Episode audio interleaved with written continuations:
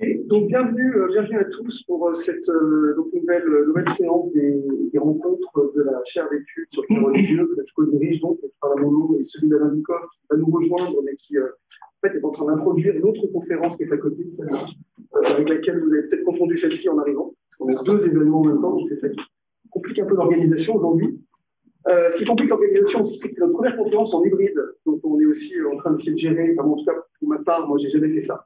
Donc, euh, voilà, on a aussi beaucoup d'auditeurs euh, qui sont derrière l'ordinateur en train de nous écouter, plus de, ceux qui sont dans cette salle. alors, le, thème, je ne vais pas en dire beaucoup parce que je vais laisser la parole à, mes, collègues et en particulier donc, à Ismaël Marchak qui va introduire la conférence c'est le croisement, euh, le Coran au croisement des cultures, pardon. Euh, mais ça, je vais vous laisser Ismaël en dire un, mot.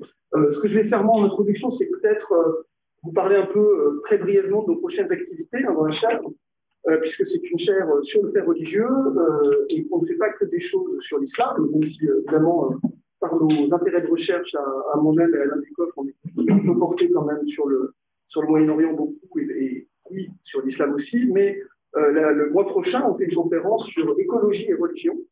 Euh, pour ceux que ça intéresse, le 24 mars, euh, on a une journée d'études mercredi, écologie et religion, penser les articulations d'échelle, de 13h30 à 16h30. Et de 17 à 19, on a donc un, débat public, mais la journée d'études aussi d'ailleurs est ouverte.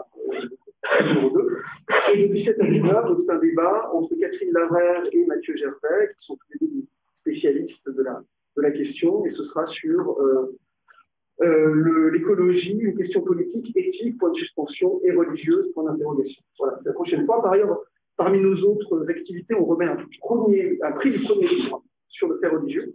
Euh, et là aussi, on, est justement à la période des candidatures. Donc, si vous avez des, doctorants qui, en 2021 ou 2022, si certains d'entre vous ont publié des livres qui traitent du religieux d'une manière ou d'une autre ces deux dernières années, ils sont éligibles au prix. Donc, euh, n'hésitez pas à faire passer l'information, tout ça est sur le site de euh, et on a parmi nous le lauréat de l'année dernière, Augustin Jomier, qui peut témoigner du fait que le prix existe vraiment, qu'il a vraiment touché, il a vraiment touché la somme promise.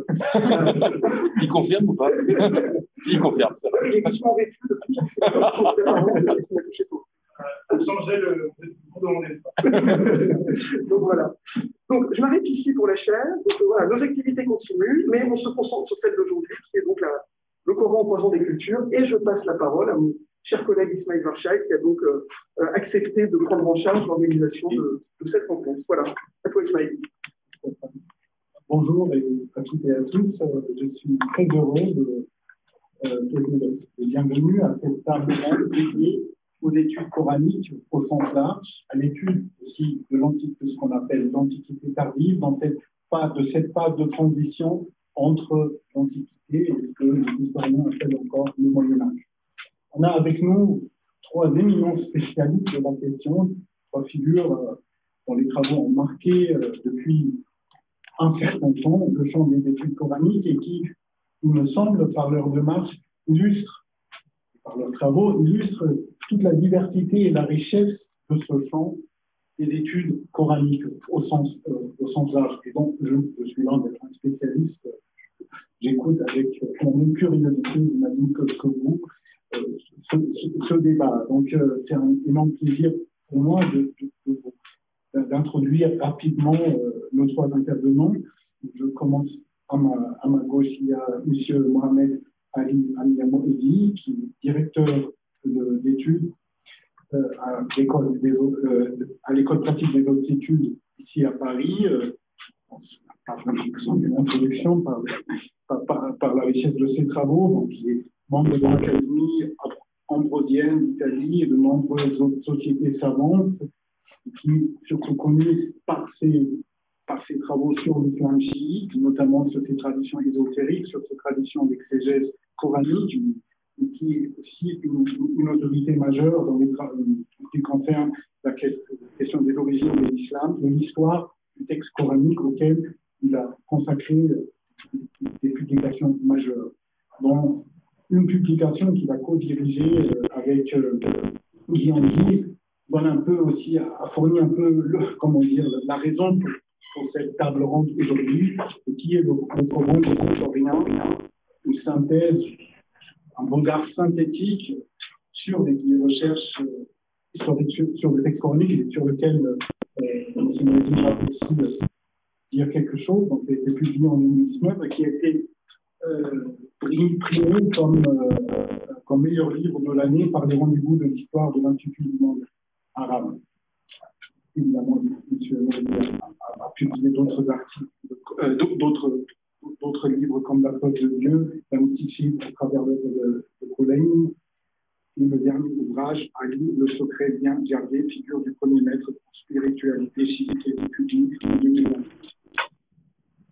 Ensuite, euh, j'ai le plaisir d'introduire euh, Louis Azayès, qui est professeur d'islamologie de l'Université de Louvain, qui est un spécialiste aussi du texte coranique et notamment du discours coranique. Et après sa formation en France, a passé euh, un séjour de recherche postdoctorale aux États-Unis, à l'Université de Notre-Dame. Il est notamment l'auteur d'une monographie intitulée Le contre discours coranique, publiée chez les Quakers en 2015, et des il est l'auteur de nombreux articles sur la rhétorique et l'herméneutique coranique. Il est aussi connu pour son site internet, un site académique de référence sur le Coran, j'imagine que plusieurs d'entre vous connaissent, qu'il maintient à jour. Et il nous a signalé qu'il publiera prochainement un ouvrage coédité intitulé Quranic Studies Between History and Theology and Exegesis, qui va, devrait paraître cette année. Et ensuite, j'ai le grand plaisir euh, de vous présenter Muriel de Biais, qui est directrice d'études à l'école pratique sur la chaire des christianismes orientaux. Je suis ravi qu'elle ait accepté notre introduction, euh, notre invitation, puisque l'enjeu aussi de ce débat est de, remettre le texte coranique à sa genèse, son exégèse, dans le contexte plus large des transformations sociales et culturelles en, au Proche-Orient. Et là, on a avec euh, Madame Dubier une, une, une majeure si j'ose dire, sur ces questions de, des circulations des idées, des textes entre le monde chrétien et le monde musulman naissant et aussi les autres contextes, euh, les autres confessions religieuses au Proche-Orient. Elle explore depuis quelque temps le rôle qu'a joué le christianisme syriaque dans la période de naissance du Coran et des débuts de l'islam et l'importance des écrits syriaques pour écrire aujourd'hui l'histoire de cette période. Elle aussi a publié un nombre de travaux de, référence sur ces questions. Est notamment l'auteur de l'écriture de l'histoire en syriaque, transmission interculturelle et construction identitaire entre hellénisme et islam, publié chez Peter en 2015. Et avec euh, Françoise Triquet-Chantonnet, elle est l'auteur d'un ouvrage euh, collectivement syriaque sur les routes d'un christianisme ignoré, publié en 2017. Et elle aussi s'apprête à, publier cette année un nouveau livre qui justement s'intéresse à ces liens, à ces, continuités entre les traditions euh, chrétiennes et, le texte coranique, qui intitulé Alexandre le Grand en syriaque, Alexandre le Grand en syriaque, du roman grec aux, apocalypses chrétiennes et au Coran, qui va apparaître chez Nouvelles Lettres. Donc vous voyez, on a un peu ici la recherche en train de se faire nous sommes très heureux de, vous écouter d'apprendre avec vous sur ce, champ de passion. Je passerai d'abord la parole à M. Moïse qui va peut-être dresser un peu le décor pour, pour, les débats qui vont suivre. Merci. Merci, merci beaucoup Ismaël. Merci Stéphane euh, pour votre invitation. Euh, je suis très heureux d'être là. Je parle également pour mes, pour amis et mes collègues donc également contributeur du, Coran des historiens. Euh, je suis très heureux de parler. Euh, je vois beaucoup de collègues, également une auteur de, notre contributeur du Coran des historiens, Eleonore Sellar, qui est, qui est là. Euh, donc, j'ai 10 minutes,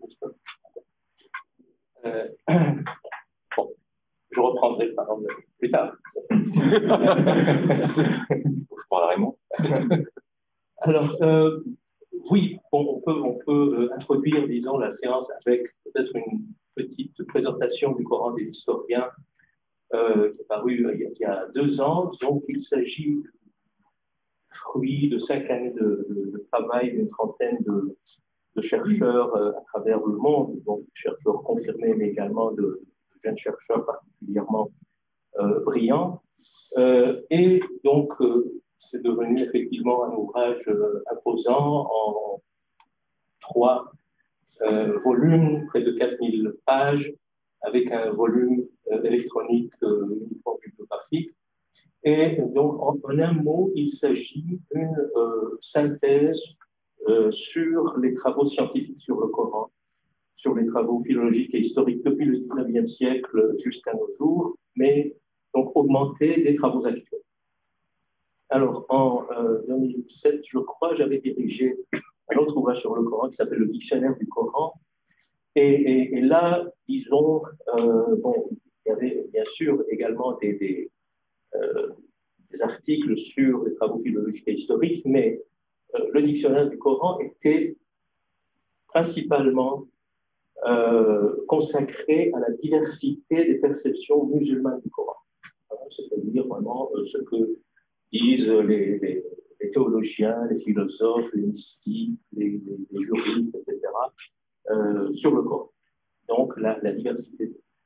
La différence, la grande différence avec le Coran d'historien, c'est que dans le Coran d'historien, nous nous intéressons pratiquement pas à la tradition islamique. C'est-à-dire, c'est en quelque sorte, il s'agit de, découvrir ce qu'est le Coran avant l'islam.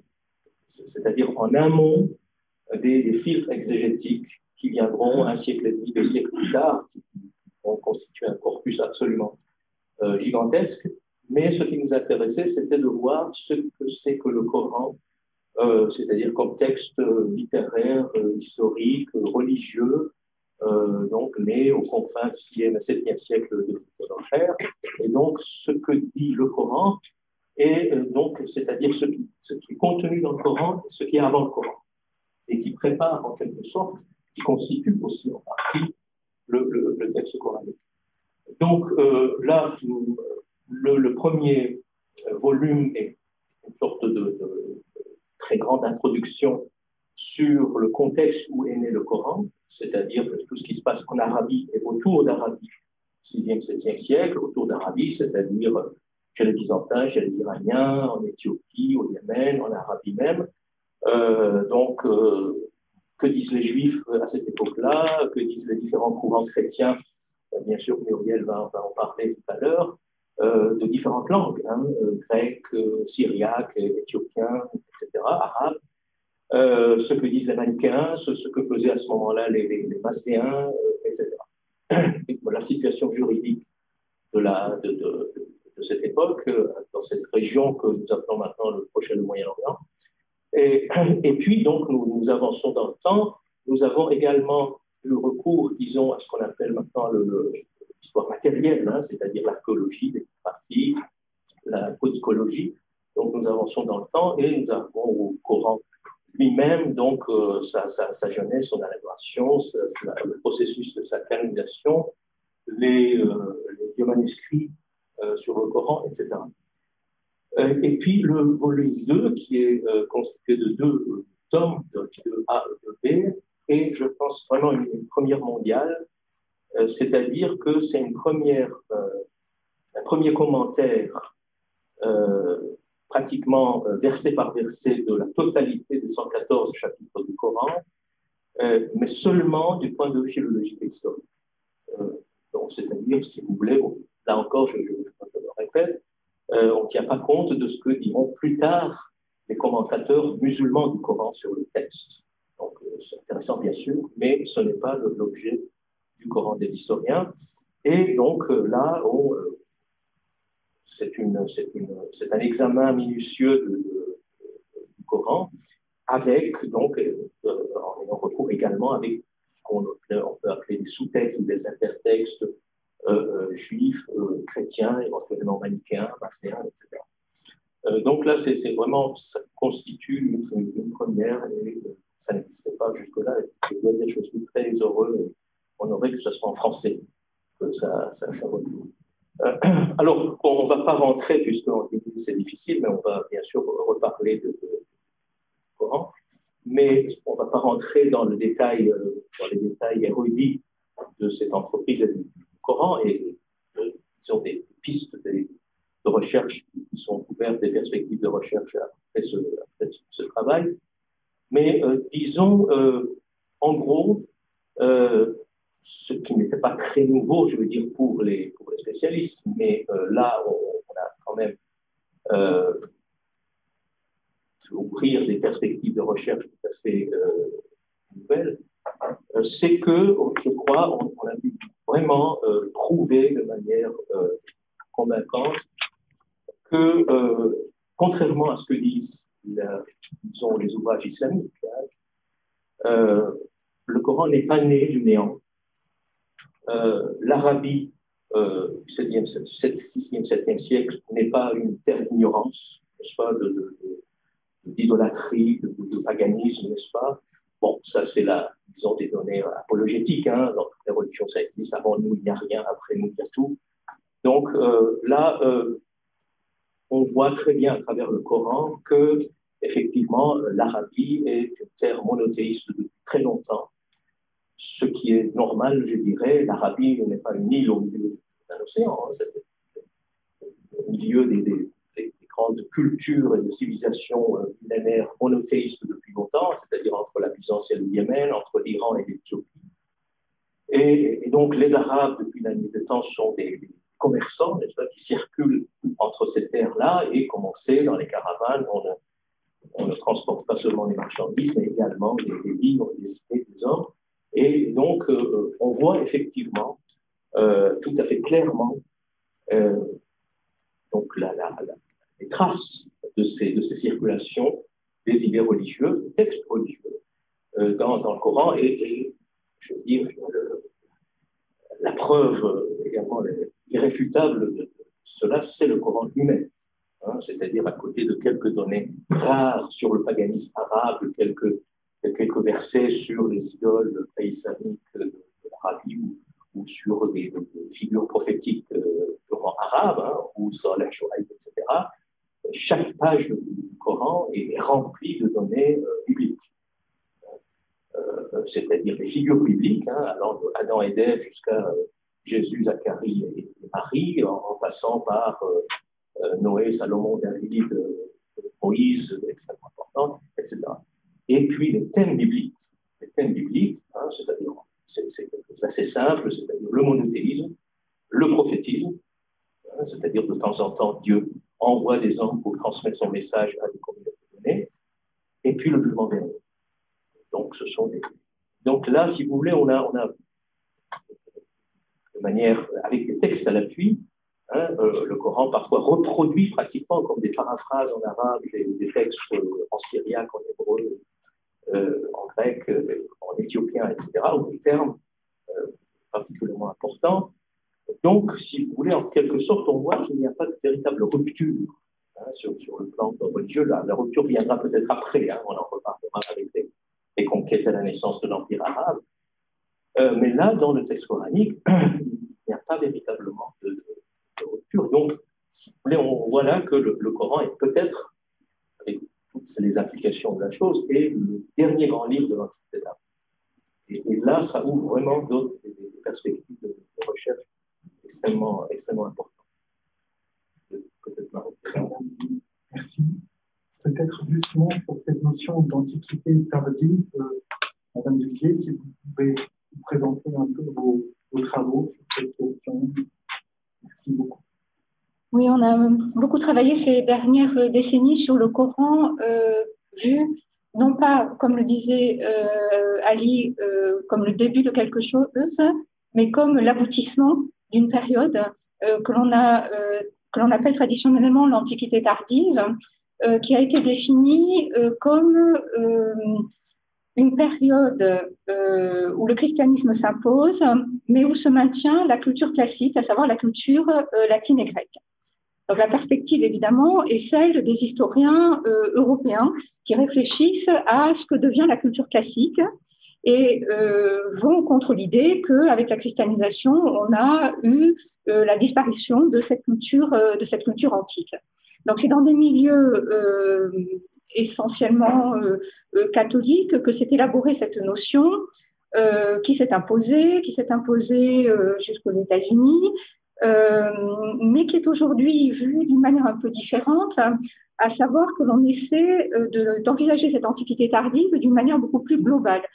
Dans le contexte des, études évidemment d'histoire globale, avec l'idée que la perspective qui était la nôtre sur cette période est une, est une perspective très chrétienne, où l'on envisage par exemple la question des mouvements religieux en termes d'hérésie, une notion qui est fondamentale dans l'histoire ecclésiastique, qui a formé toute la pensée européenne, puisque jusqu'au XIXe siècle, on écrit des histoires ecclésiastiques. Euh, sur le modèle de celle de, de, de Césarée au IVe siècle. Et donc, l'Antiquité tardive est vue euh, au prisme des études sur le christianisme. Et donc, aujourd'hui, l'idée est d'essayer de déchristianiser d'une certaine manière euh, la perspective pour aborder l'étude du judaïsme, mais aussi de l'islam ou du zoroastrisme d'un point de vue, j'allais dire, plus, plus décolonialisé et d'un point de vue moins euh, moins christianisé, ce qui suppose euh, évidemment une réflexion critique sur la manière dont on considère l'Antiquité tardive. Donc c'est un petit peu, si vous voulez, dans, ce, dans ces nouvelles approches euh, que se situe la, compréhension de cette Antiquité tardive dont on a du mal à donner des limites chronologiques, puisque désormais il est évident que la, la culture, la culture matérielle n'a pas changé de manière fondamentale avec l'arrivée de l'islam. Euh, les rapports entre les religions n'ont pas changé euh, immédiatement. Cela se fait euh, sur un ou deux siècles. Donc l'Antiquité tardive tente à être étendue jusqu'à un moment difficile à définir, qui est parfois la période abbasside. on voit que la, manière de la considérer introduit à la fois une chronologie nouvelle une géographie nouvelle, puisque l'on va introduire dans l'Antiquité tardive euh, non seulement le Proche-Orient, mais aussi le Moyen-Orient, c'est-à-dire euh, les, mondes euh, perses, mais également les mondes au-delà. C'est-à-dire qu'on se resitue aussi géographiquement, on se décentre en se rendant compte que, évidemment, les hommes, les savoirs, les livres ont voyagé jusqu'en Inde et jusqu'en Chine et inversement, et que l'on a des influences euh, jusqu'en Asie occidentale. Et donc, euh, en se situant, en se décentrant euh, du monde romain, on intègre aussi d'autres régions, d'autres cultures, d'autres langues, d'autres religions.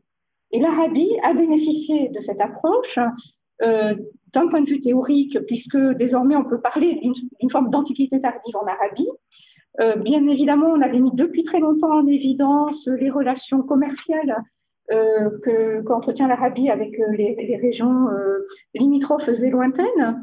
mais on a mis plus récemment en évidence les liens géopolitiques que l'Arabie entretient avec l'Empire romain d'Orient, avec l'Empire sassanide et avec le royaume éthiopien.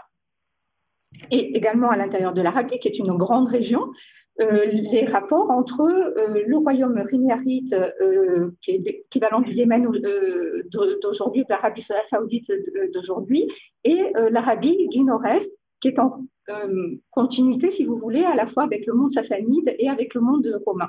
Donc on a un changement de perspective, j'allais dire géopolitique, qui est important dans la manière de concevoir cette période et donc de concevoir les régions dans lesquelles le Coran est apparu.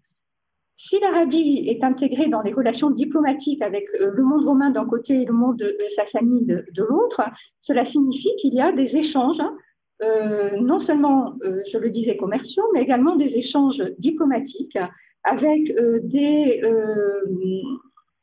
des, rois arabes qui se déplacent à Constantinople, qui se déplacent à Séleucide Ctésiphon, dans les capitales de l'époque, qui participent à la discussion de, traités et donc qui sont entourés euh, d'interprètes qui échangent euh, des lettres et donc avec vraisemblablement des, euh, des chancelleries pour à la fois traduire et écrire. Donc on n'est pas du tout dans un monde sans écrit à la période avant l'islam. On n'écrit pas en arabe, pas beaucoup, mais je vais revenir là-dessus, mais on écrit dans d'autres langues et dans beaucoup d'autres langues. On écrit en moyen perse, on écrit en grec, on écrit en syriaque dans le contexte religieux. Alors, je rappelle pour ceux qui ne savent pas très bien, et c'est normal, ce qu'est le syriaque, c'est une forme d'araméen de Mésopotamie du Nord, donc de du sud-est de la Turquie euh, d'aujourd'hui, qui était une langue d'un petit royaume édessénien qui aurait pu disparaître quand ce royaume est entré sous la domination romaine, mais dont la langue est devenue la langue des chrétiens araméophones et donc est devenue une langue religieuse de premier plan. Et donc, les, chrétiens de Syrie du Nord sont allés jusqu'en Arabie, ont converti des rois arabes. On a en Arabie des évêques qui participent au concile des églises, conciles qui se font euh, sous la protection soit euh, de l'empereur byzantin, soit euh, du roi des rois perse. ces, souverains mettant à, disposition la poste impériale, convoquant officiellement les évêques. Donc on voit que là aussi, du point de vue de la diplomatie ecclésiastique, les Arabes sont intégrés dans cette diplomatie religieuse dans des langues qui sont donc le grec, le syriaque et le moyen et le grec et le syriaque et le moyen perse un petit peu pour les contacts avec euh, l'Empire sassanide. Donc voilà un petit peu le, contexte dans lequel euh, va apparaître le Coran. Et il y a donc euh, des, je le disais, des circulations, mais aussi des circulations de textes et une, pratique de l'écrit à la fois politique et religieux dans les confédérations arabes qui se trouvent en Arabie ou dans les zones désertiques jusqu'en Syrie du Nord. Donc, on n'est pas du tout dans un monde isolé et on n'est pas du tout non plus dans un monde où euh, les, textes religieux ne circuleraient pas. Et le Coran euh, lui-même le montre. Si on ne regarde qu'une seule sourate, la sourate 18, euh, qui fait référence à l'histoire des dormants dans la caverne, la sourate 18 dit que selon les versions, il y a 7 ou 8 ou 9 dormants. Cela signifie que on connaissait plusieurs versions de cette histoire des sept dormants il y a une proximité très grande entre ce texte et le récit qu'en fait un auteur syriaque qui s'appelle Jacques de Saroug, qui est un, père de l'Église syriaque qui écrit au 5e siècle. Et on voit des proximités très grandes entre la sourate coranique et Jacques de Saroug, mais on voit aussi que la sourate connaît d'autres versions que celle de Jacques. Donc on, voit là une richesse, si vous voulez, d'accès. Euh, il y a d'autres exemples comme l'histoire d'Alexandre, toujours euh, dans euh, d'Alexandre le Grand, toujours dans cette sourate 18. Donc le, texte coranique, qui est très euh, peut être euh, éclairé euh, en allant regarder justement ces textes chrétiens dans différentes langues produits dans l'Antiquité tardive. Et ce qui est nouveau, si vous voulez, c'est que l'on peut mettre au jour des liens historiques. C'est-à-dire que ça n'est pas juste comment, comment pouvait-on en Arabie connaître ces textes Si l'on regarde ce que nous disent justement les textes syriaques ou les textes grecs, c'est qu'il y a une présence importante euh, de, personnel ecclésiastique de différentes églises, puisque pour le syriaque, on a l'église de l'Est, l'église de Perse qui se trouve dans l'Empire perse sassanide, l'église syriaque miaphysite qui se trouve en Syrie, l'église chalcédonienne, euh, euh, grecque byzantine, et donc, ces églises, ou leur personnel, en tout cas, les moines, les évêques, les prêtres, sont présents en Arabie. Et on a des, des, moines, des prêtres et des évêques arabes qui participent de la vie de cette église dans ces différentes langues. Donc, voilà un petit peu ce que je voulais dire en introduction. Parfait. Merci beaucoup. Et justement, ma question à Zaïs, dans vos travaux sur le discours coranique,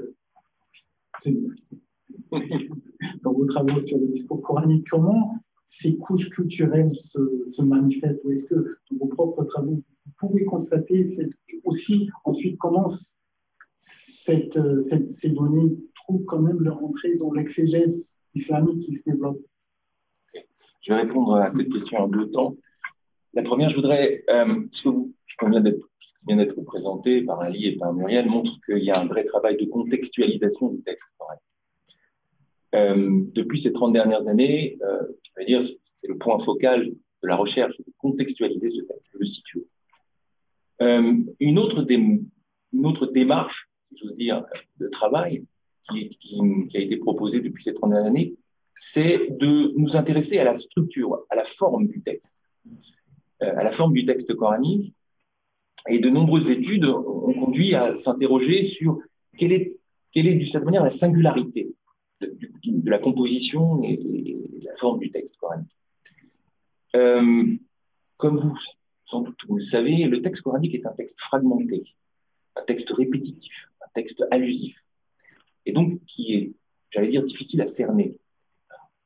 Et nous avons aujourd'hui mis à notre disposition des méthodes, des méthodes de lecture qui nous permettent d'essayer de comprendre euh, cette singularité. Alors, parmi ces différentes méthodes, on a l'application euh, des sciences linguistiques, c'est-à-dire des méthodes comme la, sémantique, euh, l'analyse rhétorique. Je vais les présenter un petit peu brièvement après. Que je ne les oublie pas. Donc, la sémiotique, la, la narrativité, euh, la sémantique et, l'analyse rhétorique. Ces différentes méthodes peuvent être appliquées, par exemple, à des textes. je vais prendre un exemple, que ce soit assez euh, illustratif. Je prends la sourate Yusuf, qui a la particularité d'être une sourate où on a vraiment une histoire d'un début, un milieu et une fin. C'est vraiment la douzième, oui. J'ai dit la douzième. J'ai dit quoi? Ah, j'ai pas. Ah, Yusuf, oui, la sourate 12, pardon. Et ce qui est intéressant dans cette sourate, c'est qu'on a pu appliquer euh, différentes méthodes pour l'analyser. Alors, l'une des plus frappantes, à mes yeux, c'est celle de l'analyse rhétorique qui a été proposée par, euh, par Michel Kuipers, euh, et qui propose d'analyser la composition, ou plutôt la disposition du texte. Et il arrive à déterminer dans cette sourate une structure concentrique, c'est-à-dire en réalité une structure qui, le, comment la définir?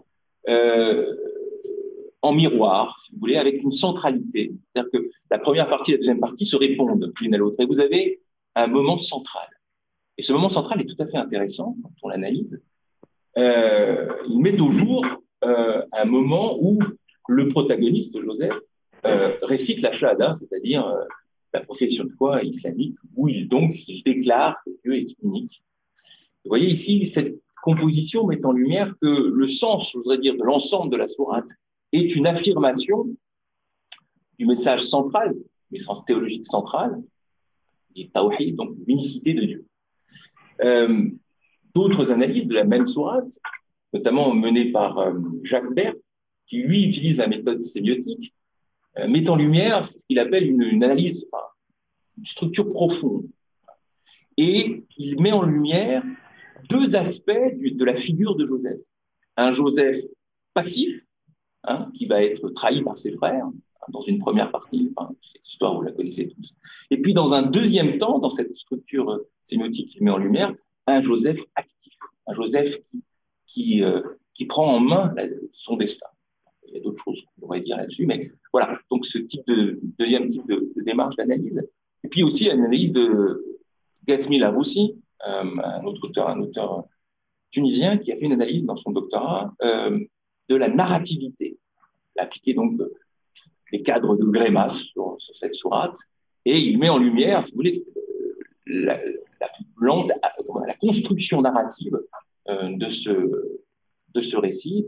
Et une de ses conclusions, c'est-à-dire que Joseph est une figure universelle hein, de l'homme qui cherche son identité. Je fais vite là-dessus. Euh, bon, il y a aussi d'autres analyses. Je vais m'arrêter là. Simplement pour vous dire que un ensemble d'outils que nous avons aujourd'hui, euh, bâtis sur, les, nos connaissances de progrès de, la linguistique, nous permettent donc de jeter un regard nouveau sur le texte coranique. Ma thèse de doctorat n'aura été que l'application d'une analyse autour de ce qu'on appelle le contre-discours. Encore une fois, le contre-discours, c'est un élément linguistique, c'est le fait qu'on rapporte le propos alors plus particulièrement puisque c'est un contre-discours, le propos de l'adversaire. Hein, dans le texte coranique, vous entendez les adversaires parler, notamment par exemple insulter le prophète, disant que c'est un menteur, que c'est un poète, voilà. Et donc la tâche de, ma thèse aura été d'analyser systématiquement tous ces contre-discours, ces, discours euh, donc euh, des opposants. Ce qui est intéressant ici, c'est que cette stratégie du, texte répond en fait euh, j'allais dire, un paradoxe argumentatif.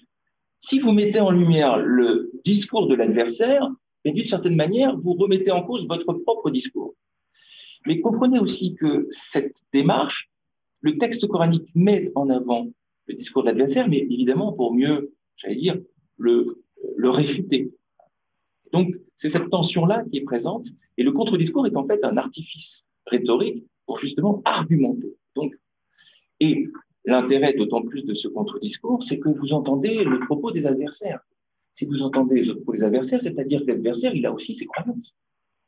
Il a aussi, j'oserais dire, un, arrière, j'allais dire, un arrière-fond.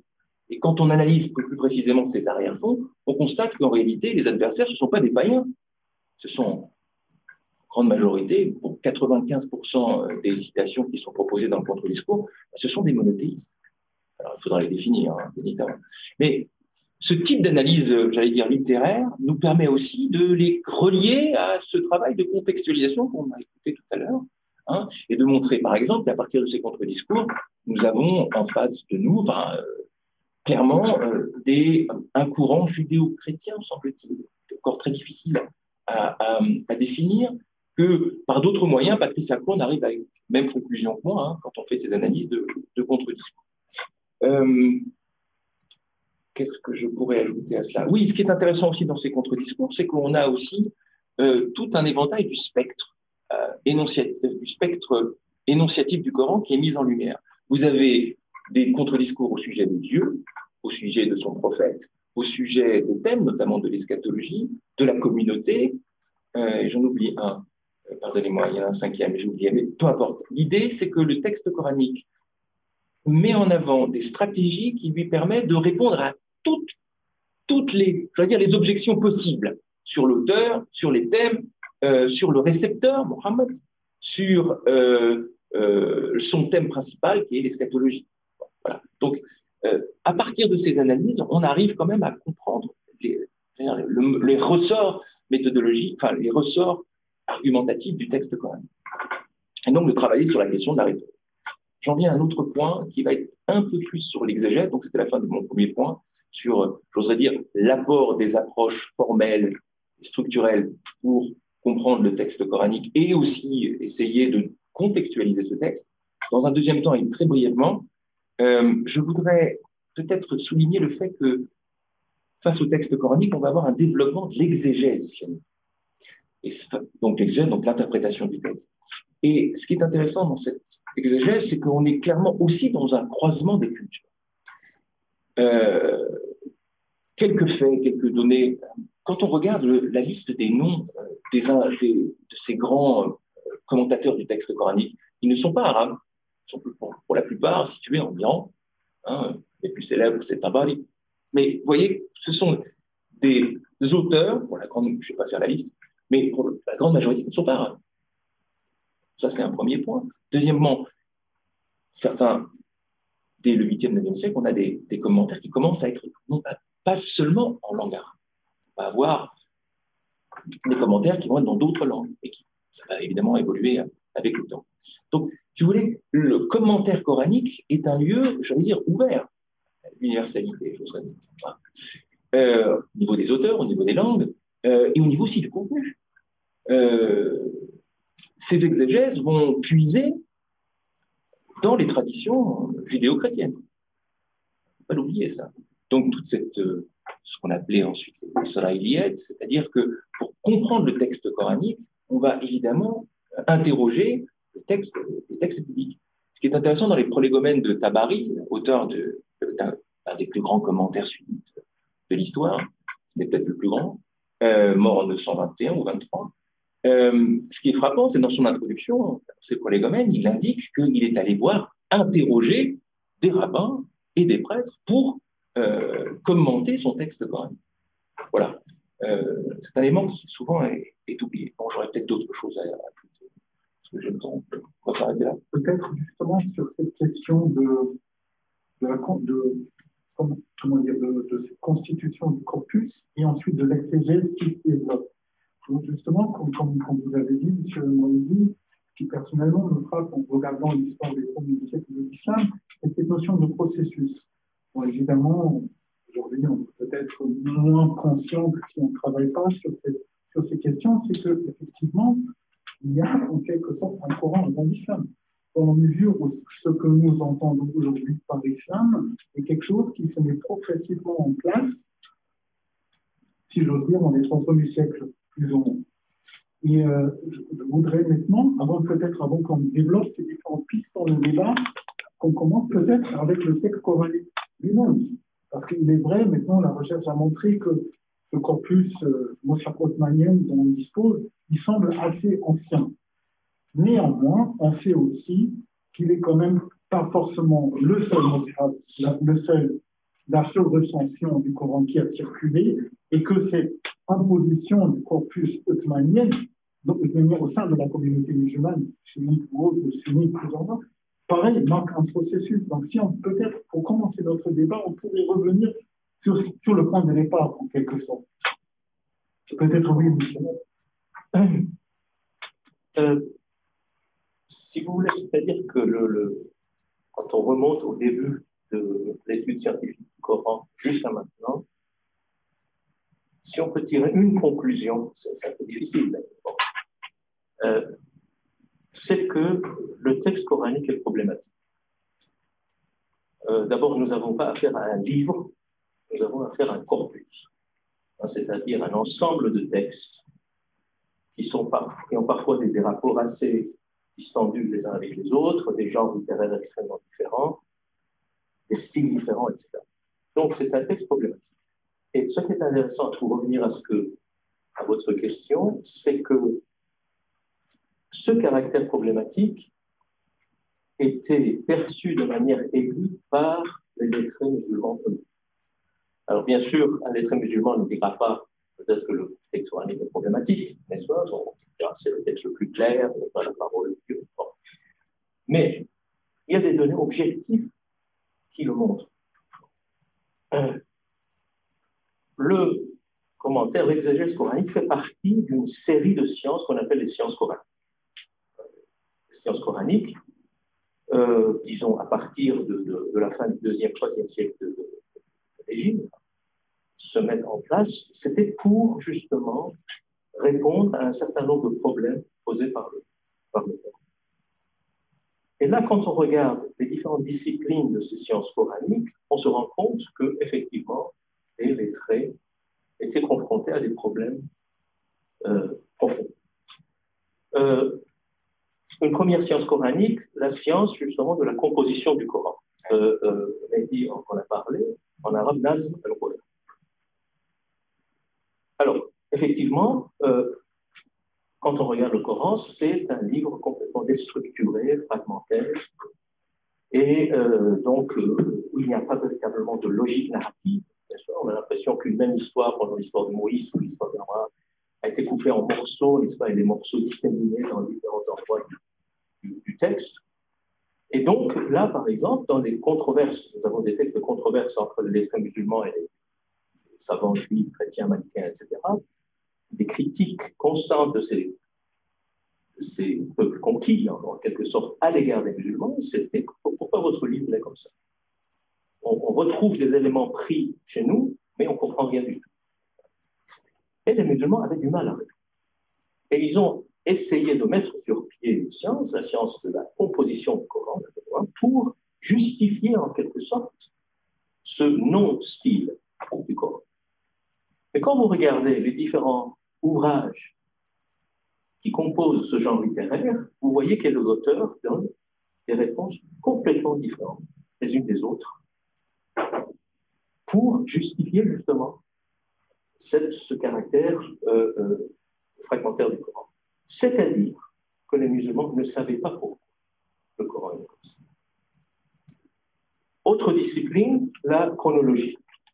Du Coran. On sait, les musulmans le disent eux-mêmes, que le Coran que l'on connaît a complètement bouleversé l'ordre chronologique des sourates, des versets, etc. Donc, on a divisé les, les sourates selon le récit traditionnel, on n'en sait rien si c'est vrai ou pas historiquement, le récit traditionnel de la vie du prophète, période mécoise, période médinoise. Donc nous avons des, des sourates mécoises et des sourates médinoises, mais dans les sourates mécoises, nous avons des versets médinois, dans les sourates médinoises, nous avons des versets médinois. Donc on se demande pourquoi cette division, est-ce que ça tient par route et, et, donc, et, en plus, si vous voulez, c'est on a l'impression véritablement que quelqu'un a coupé en morceaux soit le, texte originel et a dispersé. Et donc, euh, là aussi, autre science, il y a des savants qui ont essayé de rétablir l'ordre chronologique originel. Et nous avons trois grands auteurs, allant du 9e, 10e siècle au 15e, 16e, avec Nadim, Zarkashi et Suyuti, qui, qui essaie de, dresser la liste chronologique Et nous avons trois listes complètement différentes. Complètement. C'est-à-dire que les musulmans ne connaissaient plus, dès une époque ancienne, l'ordre chronologique. Donc, le, le, le, Coran posait problème. C'est-à-dire, la question que peut se poser l'historien, c'est que pourquoi il y a ce désordre volontaire? Parce qu'il s'agit d'un désordre volontaire. Troisième science, la science des circonstances de la révélation. Là aussi, les, les, les, les très musulmans ont essayé de trouver les circonstances, le contexte, en historique, des différents versets ou des différents ensembles de versets, différents sourates, etc. Et là aussi, quand vous regardez les, différents auteurs, les différents livres sur de, de, ce genre littéraire que devient les circonstances de la révélation, vous voyez que parfois, pour un même verset, chez des auteurs différents, vous avez jusqu'à 14 circonstances différentes. Kabari, cité par Mahdi, n'est-ce pas, a l'honnêteté intellectuelle parfois de, reproduire, n'est-ce pas, la, liste des auteurs. On dit un tel dit cela, n'est-ce pas, pour un autre X, Y, Z. Et pour un même verset, nous avons jusqu'à 14 circonstances de révélation différentes. C'est-à-dire que les, musulmans ne savaient pas ce qu'étaient les circonstances de. C'est-à-dire que le texte est problématique. Enfin, c'est mon dernier exemple, une autre science coranique, la science de l'abrogation. n'est-ce pas? Pour répondre, enfin, c'est une science qui a été mise sur pied, sur pied pour résoudre un certain nombre de contradictions.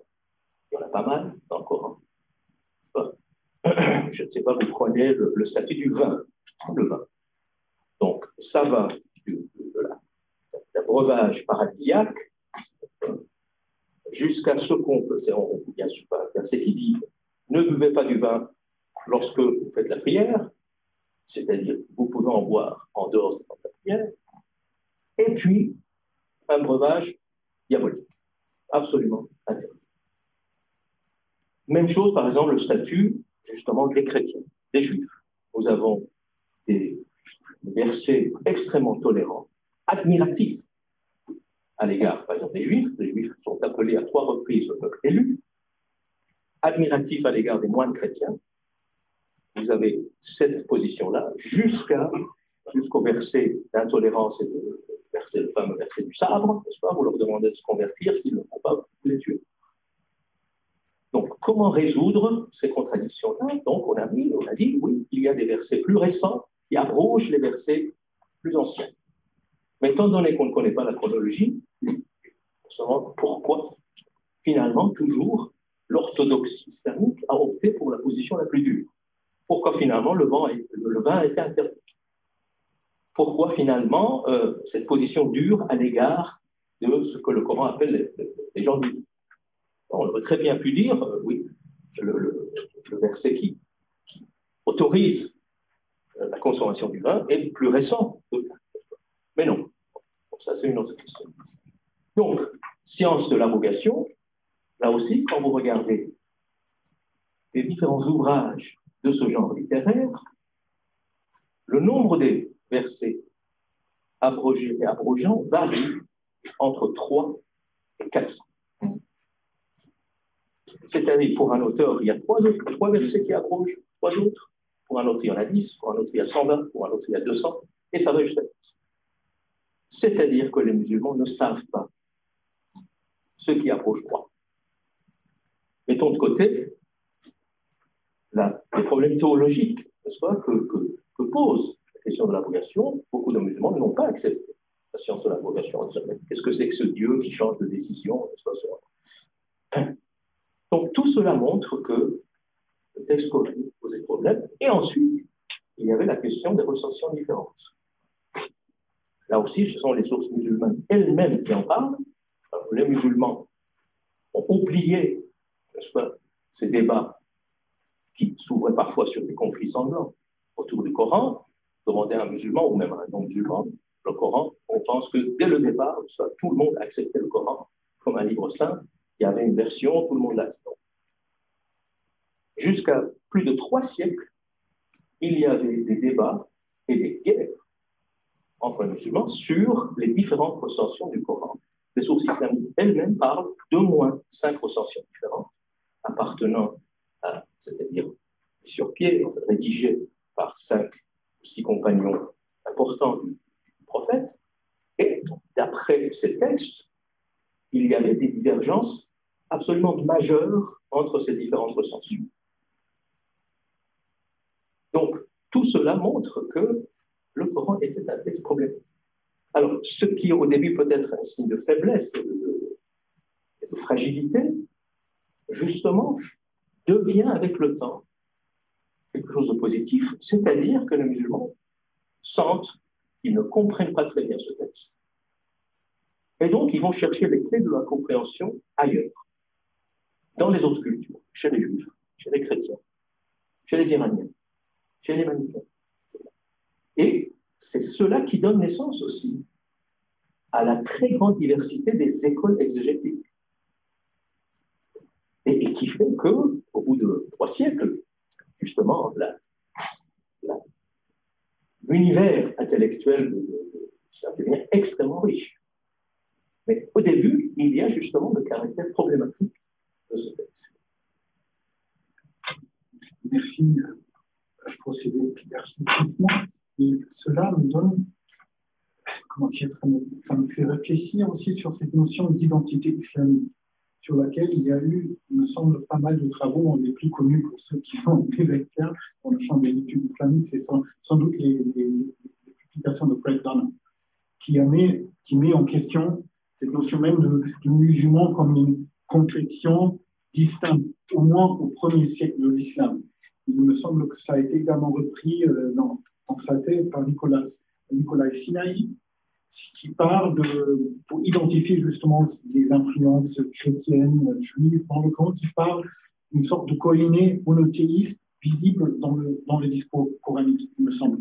Je me trompe, c'est un peu loin de mes propres euh, euh, recherches. Mais je voudrais revenir sur cette, justement sur cette période du 4, 4 à partir du 3e, 4e euh, siècle, de cette transition vers, vers les monothéismes, de cette affirmation de différentes identités confessionnelles mais qui, il me semble, sont dans un certain flou quand même, et qui, sont marquées par, par des circulations. Donc, par exemple aussi, comment les sources chrétiennes, grecques ou syriaques, comment elles perçoivent ce nouveau, ce nouveau mouvement religieux qui émerge au Hijaz à cette époque-là. On a dit, si vous, à partir de vos, propres travaux, euh, quel, est le, regard que vous portez sur cette question? Si sur ce débat, est-ce qu'on peut parler de musulmans au sens technique, confessionnel du terme, dans, dans cette première période? Alors, la première chose, c'est que euh, ça a été évoqué à plusieurs reprises. On a la présence euh, en Arabie, on l'a dit, de plusieurs monothéismes. On a la présence de juifs. On le sait pour l'histoire de Muhammad, mais on a retrouvé des inscriptions juives en Arabie, en langue sabaïque et en écriture sabaïque, mais également en hébreu. Euh, les, textes euh, chrétiens parlent de la présence euh, des Juifs en Arabie, et notamment d'un épisode très important qui se passe au VIe siècle, où un, roi sud-arabique qui s'appelle Youssouf, qui s'est converti au judaïsme, massacre les chrétiens dans la ville de Najran. C'est un épisode qui a un retentissement considérable au Proche-Orient. Des, rapports sont faits immédiatement de ces événements euh, en grec, en syriaque, circulent jusque euh, en, Syrie du Nord, euh, à Constantinople. On a des écrits en éthiopien, on a des écrits en arabe. Donc c'est un phénomène majeur, c'est-à-dire qu'on a là un royaume juif officiellement euh, avec euh, comme langue officielle la langue sabaïque, mais euh, avec la présence de rabbins, de communautés qui utilisent certainement dans les. Alors, on a mis la mention à l'époque islamique aussi d'une académie juive dans le Hijaz. donc, de gens qui utilisent l'hébreu pour la lecture de la Bible, l'araméen biblique, mais sans doute aussi des formes d'araméen locaux comme l'araméen de Palestine ou l'araméen de Babylonie. Puisque à la période islamique, on mentionne le fait que les Juifs d'Arabie ont une langue à eux, dont on ne sait pas très bien ce que c'est, mais qui est certainement une forme d'araméen. On, ne sait pas trop quelle forme d'araméen. Donc, on a une présence juive qui est, importante. Euh, cela veut dire euh, la présence aussi euh, de la Torah, des, textes juifs, des rituels, des, pratiques juives. ça, c'est une première chose. Ce que l'archéologie a montré aussi dans les dernières décennies, c'est que l'on a des inscriptions qui montrent qu'à partir du IVe siècle, on a une forme, alors on a qualifié ça une forme d'énothéisme, de monothéisme de type judaïque, qui parle de Dieu, d'un Dieu unique, en fait, qui s'appelle euh, euh, Al-Rahman, qui est un nom que l'on retrouve dans le Coran, euh, mais qui est la seule divinité que l'on invoque en Arabie à partir du IVe siècle. Donc on voit qu'on a une monothéisation sous une forme qui n'est pas, n'est pas du judaïsme au sens propre, en tout cas pas du judaïsme rabbinique. Et donc là aussi, ça nous invite à réfléchir à ce que c'est que le judaïsme à cette époque-là, ça n'est pas que le judaïsme rabbinique. Et si vous lisiez des histoires du judaïsme antique, on ne vous parle jamais, quasiment jamais, du judaïsme d'Arabie. Or, il y a à la fois des juifs venus de Palestine, euh, y compris pour poser des questions sur le texte de la Torah à des juifs qui se trouvent là parce qu'ils ont sans doute conservé euh, une pratique de l'araméen euh, qui n'était plus, qui plus pratiquée de la même manière en, Galilée. Donc on a à la fois des juifs venus, de, venus de Palestine et des gens qui se sont convertis au judaïsme. Donc on est dans, un judaïsme qui n'est pas celui que l'on se représente habituellement. ça, c'est une première chose. Et donc, la circulation des textes qui vont se retrouver dans le Coran n'est pas étonnante dans ce contexte-là. Comme je le disais, on a également la présence de chrétiens appartenant à différentes églises. Non seulement appartenant à différentes églises, mais discutant de questions théologiques extrêmement pointues euh, sur la question des natures du Christ. Donc, toutes les églises chrétiennes sont d'accord pour dire que Jésus-Christ est à la fois euh, euh, à deux natures. Il est à la fois pleinement homme et pleinement Dieu. Mais la manière de comprendre l'articulation des deux natures est différente selon, selon les églises.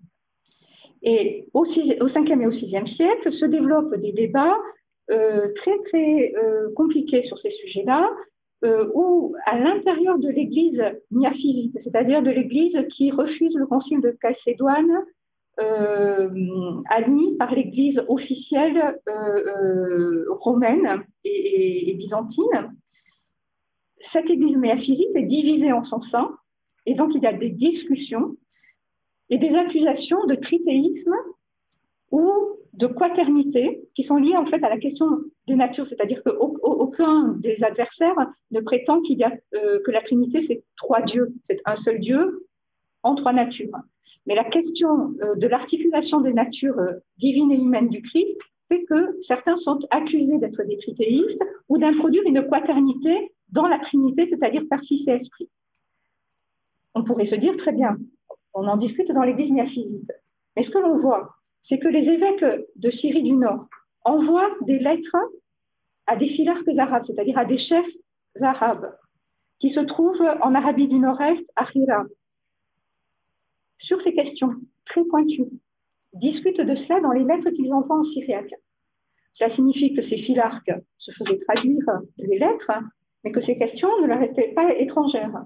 Ils ont eux-mêmes euh, dans leur cours, accueilli, par exemple, le patriarche d'Antioche et le patriarche d'Alexandrie, tous les deux miaphysites, pour des discussions théologiques sur ces sujets. Donc, quand dans le Coran on parle, par exemple, des, associationnistes, est-ce que ce sont des polythéistes ou bien est-ce que ce sont ces chrétiens qui, justement, associent euh, euh, plusieurs personnes, plusieurs dieux? Puisque c'est le, vocabulaire qui est utilisé là aussi par leurs adversaires. Donc il faut penser aux controverses internes au christianisme. Ça a été moins étudié pour le judaïsme, mais c'est évident que c'est la même chose.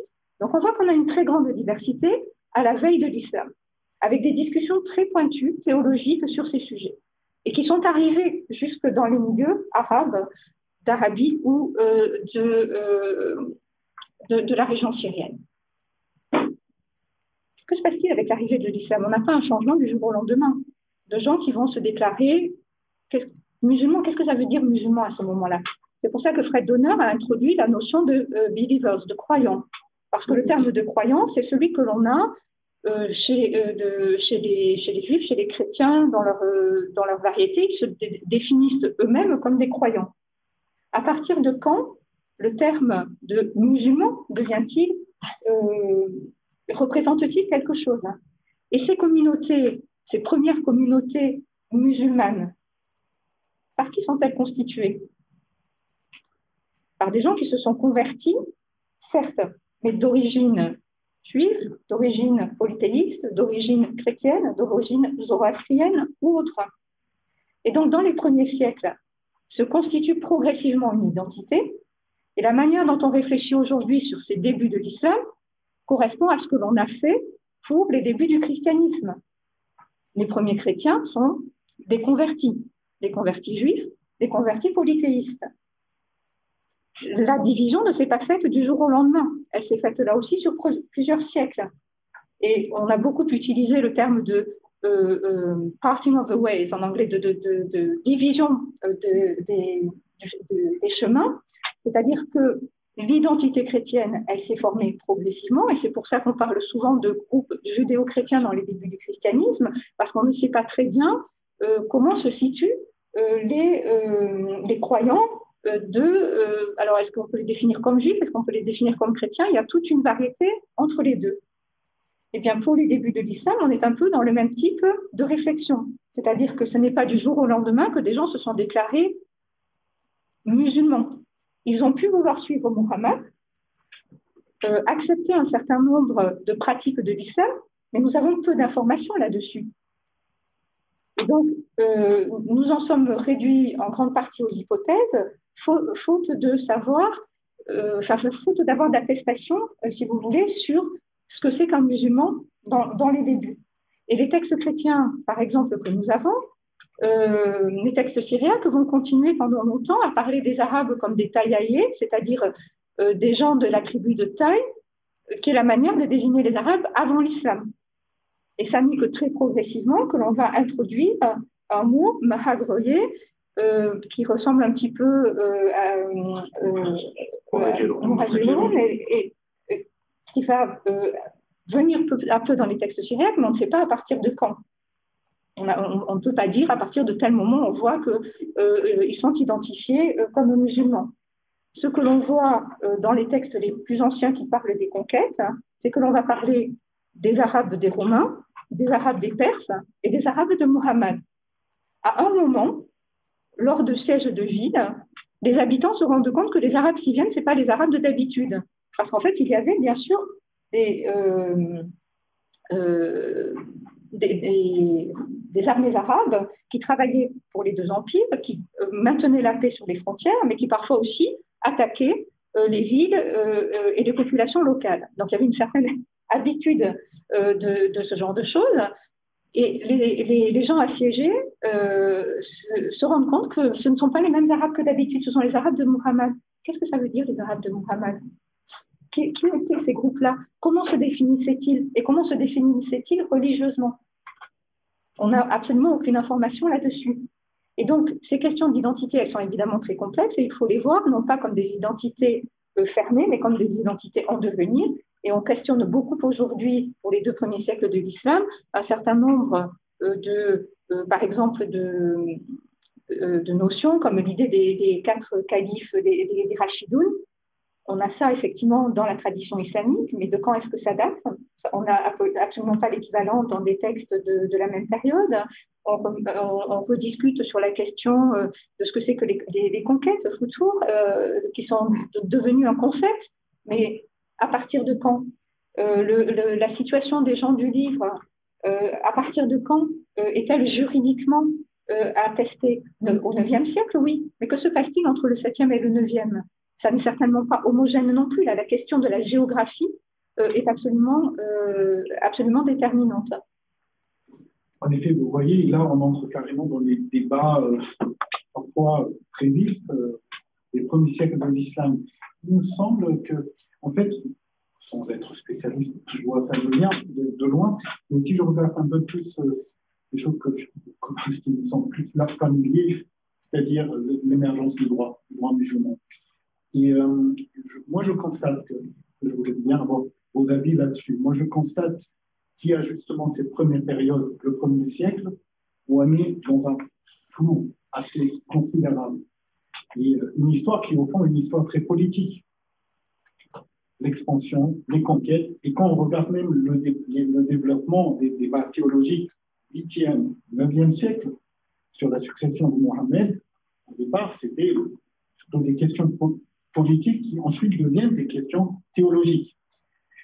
Il me semble que on voit à, partir de la période omeyyade, avec Abdel Malik, ses successeurs, et ensuite encore plus avec les Abbassides, on voit l'émergence d'une conscience islamique qui, progressivement, qui évidemment absorbe tout ce que vous avez venez de, résumer, mais qui quand même commence à, lui donner une forme islamique. Et il me semble, d'après mes lectures, pour le droit en tout cas c'est évident, un, développement clé dans ce processus, c'est la constitution de la tradition, de la sunna, qui justement, vous le savez mieux que moi, qui au départ ne veut pas dire ce qu'on entend par sunna aujourd'hui mais qui, quand justement on prend le, le de Tabari, quand on regarde la forme, la structure, on a ces traditions qui, justement, c'est pour le lecteur qui découvre ce texte, c'est impressionnant sur un, un, mot dans un verset. Je me rappelle, avec mes étudiants, on a lu euh, le commentaire de euh, sur la sourate Al-Kawthar. Et sur, sur, le terme Al-Kawthar, je crois, une dizaine de pages avec des traditions sur ce que veut dire Al-Kawthar. Donc, voilà. 17 traditions. 17, voilà. Donc, Avec 15 sens différents.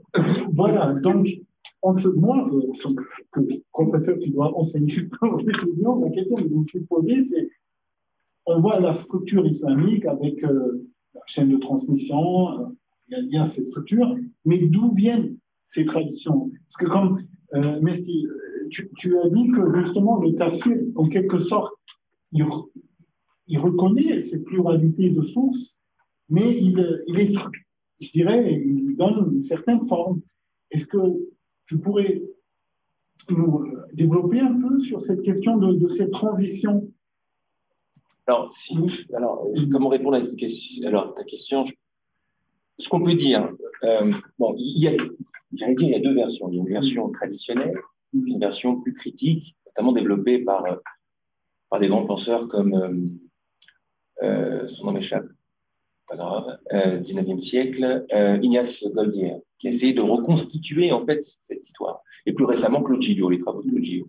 Ce qu'on peut constater, c'est que l'évolution du début de l'exégèse, elle commence d'abord par, j'allais dire, une, une, ambition de, de, comprendre les mots. C'est une approche para, euh, sur les mots, sur le vocabulaire. Et très souvent, la, la technique, c'est d'isoler un mot et de, de proposer un synonyme. Ça, c'est la première, les, les premières expressions de l'exégèse islamique. Ensuite, dans un deuxième temps, on a clairement le développement d'une exégèse plutôt narrative. On va intégrer des textes, des récits, euh, des récits qui vont essayer de d'expliquer les versets. Donc de les contextualiser à travers des récits, bon, évidemment de puiser dans le dans le dans le réservoir euh, judéo-chrétien. Et puis ensuite, dans un troisième temps, on voit apparaître, peut-être c'est un peu concomitant, euh, des réflexions sur la norme. Voilà, donc on a, on a ces trois moments d'évolution qui se complexifient au fur. Dire précisément euh, quelles sont les sources, c'est extrêmement difficile. C'est clairement, euh, c'est une, c'est une réponse qui est, enfin, la réponse qu'on peut donner à cette question est, est, extrêmement difficile. On voit donc apparaître une évolution, mais quelles sont les sources? Évidemment, on a la réponse, la réponse islamique, c'est de dire que premier, premier d'entre les, les interprètes, c'est le prophète lui-même. Puis ensuite, ses compagnons, ceux qui suivent. Et on va considérer après que l'exégèse est en réalité la, la somme de cet ensemble-là. Mais clairement, je pense que la critique montre que c'est beaucoup plus complexe que ce que propose la, la vision traditionnelle.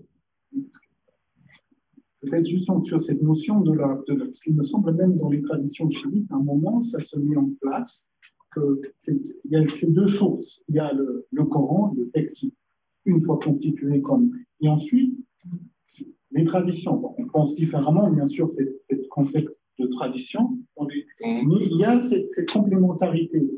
Donc, qui, à mon avis, euh, marque une, une, sorte de formalisation, aussi une sélection. Pense que qui dit euh, canonisation, codification, dit sélection. Euh, et, du coup, cela pose aussi la, question de, qui fait polémique, je sais, dans les, spécialistes, de, l'utilisation des sources islamiques pour éclaircir ces premiers, ce processus de genèse. je ne sais pas si c'est clair ce que je veux dire, mais il me semble. Effectivement, c'est-à-dire il faut, il faut étudier les textes islamiques avec énormément de, prudence, de précaution, avec de grosses lunettes critiques, euh, pour ce qui est cette vraiment période de naissance. Hein, c'est-à-dire après, il y aura d'autres enjeux, mais là, la question de la, vraiment de l'élaboration du Coran, de la vie du prophète, des, des premiers compagnons, là, euh, donc, euh, il faut vraiment vraiment être très, très prudent. Parce que pratiquement, il y a tout et son contraire. Tout et son contraire. Et pour cause, parce que des auteurs, très souvent, s'appuient sur des traditions qui ont cours chez, dans des courants qui sont en guerre les uns contre les autres. Il y, a quand même, je veux dire, un, événement absolument majeur qui a marqué la naissance de l'islam et qui a bien sûr euh, eu des, effets sur euh, l'élaboration des doctrines, c'est les guerres civiles entre nous, qui ont duré trois siècles. Et ce qui complique encore les choses, c'est qu'au même moment, il y a les conquêtes et la naissance de l'homme.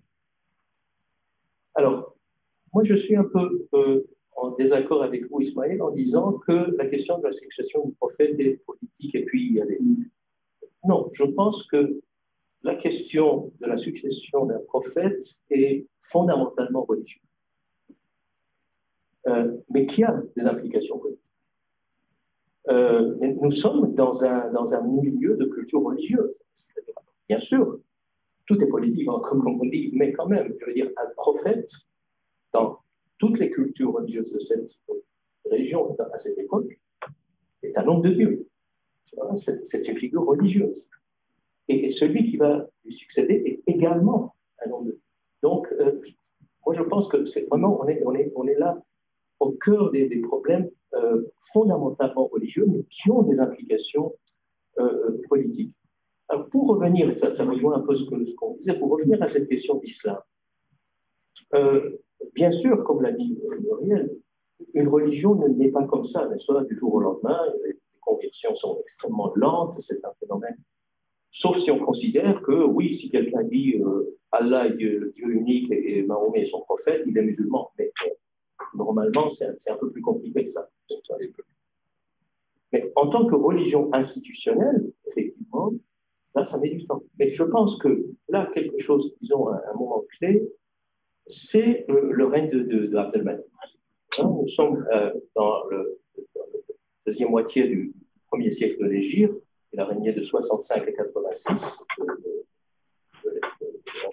humains, euh, parce que euh, c'est lui qui a probablement donné le nom de islam à cette religion. Probablement. C'est-à-dire c'est à partir de cette époque que nous trouvons le mot islam.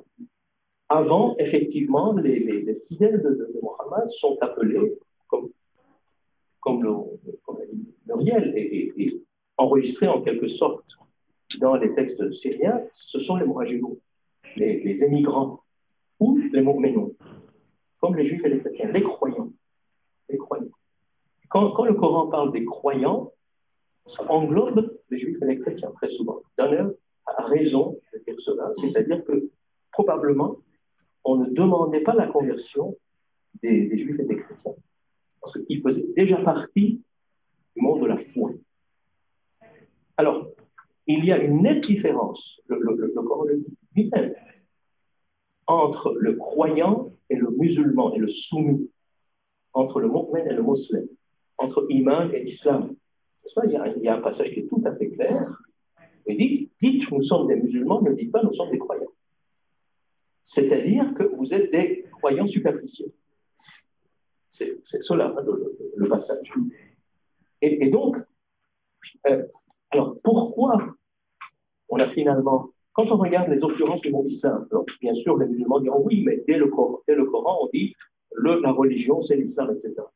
Oui, mais, l'islam mentionné par le Coran, ce n'est pas le nom d'une religion donnée.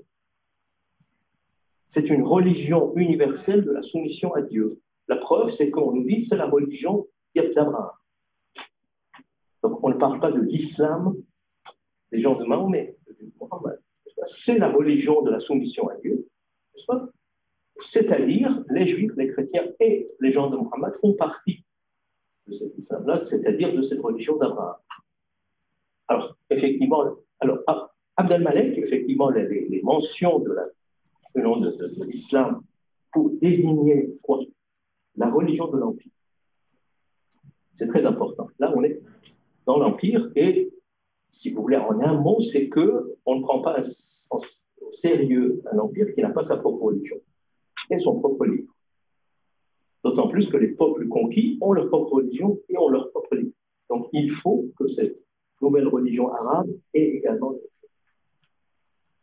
Et, et Abdelmalek est également à l'origine des, des, lois extrêmement importantes concernant les, les, gens du livre, comment les traiter. C'est à partir de là qu'on les appelle les gens protégés, les ennemis. Les lois de la guerre et de la paix. Il unifie les poids et les mesures. Euh, les, premières euh, euh, pièces islamique, c'est-à-dire avec des formules proprement islamiques, datent de lui, les, premiers mouvements de promotion de la figure de Mohammed. Jusque-là, Mohammed n'est pratiquement jamais mentionné dans les, dans les documents officiels. C'est lui qui promeut la figure de comme étant. Euh, et la première inscription, c'est l'inscription de, à l'intérieur du dôme du rocher. là, c'est daté, mais ça date de l'époque d'Abdelmalek. Et il est toujours présent, Abdelmalek, dans les récits de l'élaboration de la version officielle du Coran. On appelle le Mosraf Osman. La recension d'Osman, peut-être avec un clin d'œil, comme le dit de Prémar, il, il l'attribue à Osman, le troisième calife, parce qu'il est le premier calife omeyyade de l'histoire. Donc c'est un Coran omeyyade, hein, comme le dit et, et, à partir de là, bon, mais ça ne veut pas dire que tout le monde accepte cela et que tout le monde. D'autant plus que les Omeyyades ont beaucoup d'ennemis, donc on ne va pas accepter. on ne va pas accepter leur, version officielle du Coran. Il y aura des Corans parallèles. J'en ai parlé, des recensions. Voilà. Et donc, effectivement, et, même la question se pose pourquoi finalement on a, on a appelé cette religion islam? Qui n'est pas un, un, mot tout à fait positif dans le Coran. On aurait pu l'appeler iman, la foi, là qui est à 100% positif. Pourquoi le Coran dit, dites que nous sommes des musulmans, ne, ne dit pas nous sommes des croyants? Ça veut dire que être musulman, ça pose problème. Islam, ça pose problème. Pourquoi on a cette religion islam?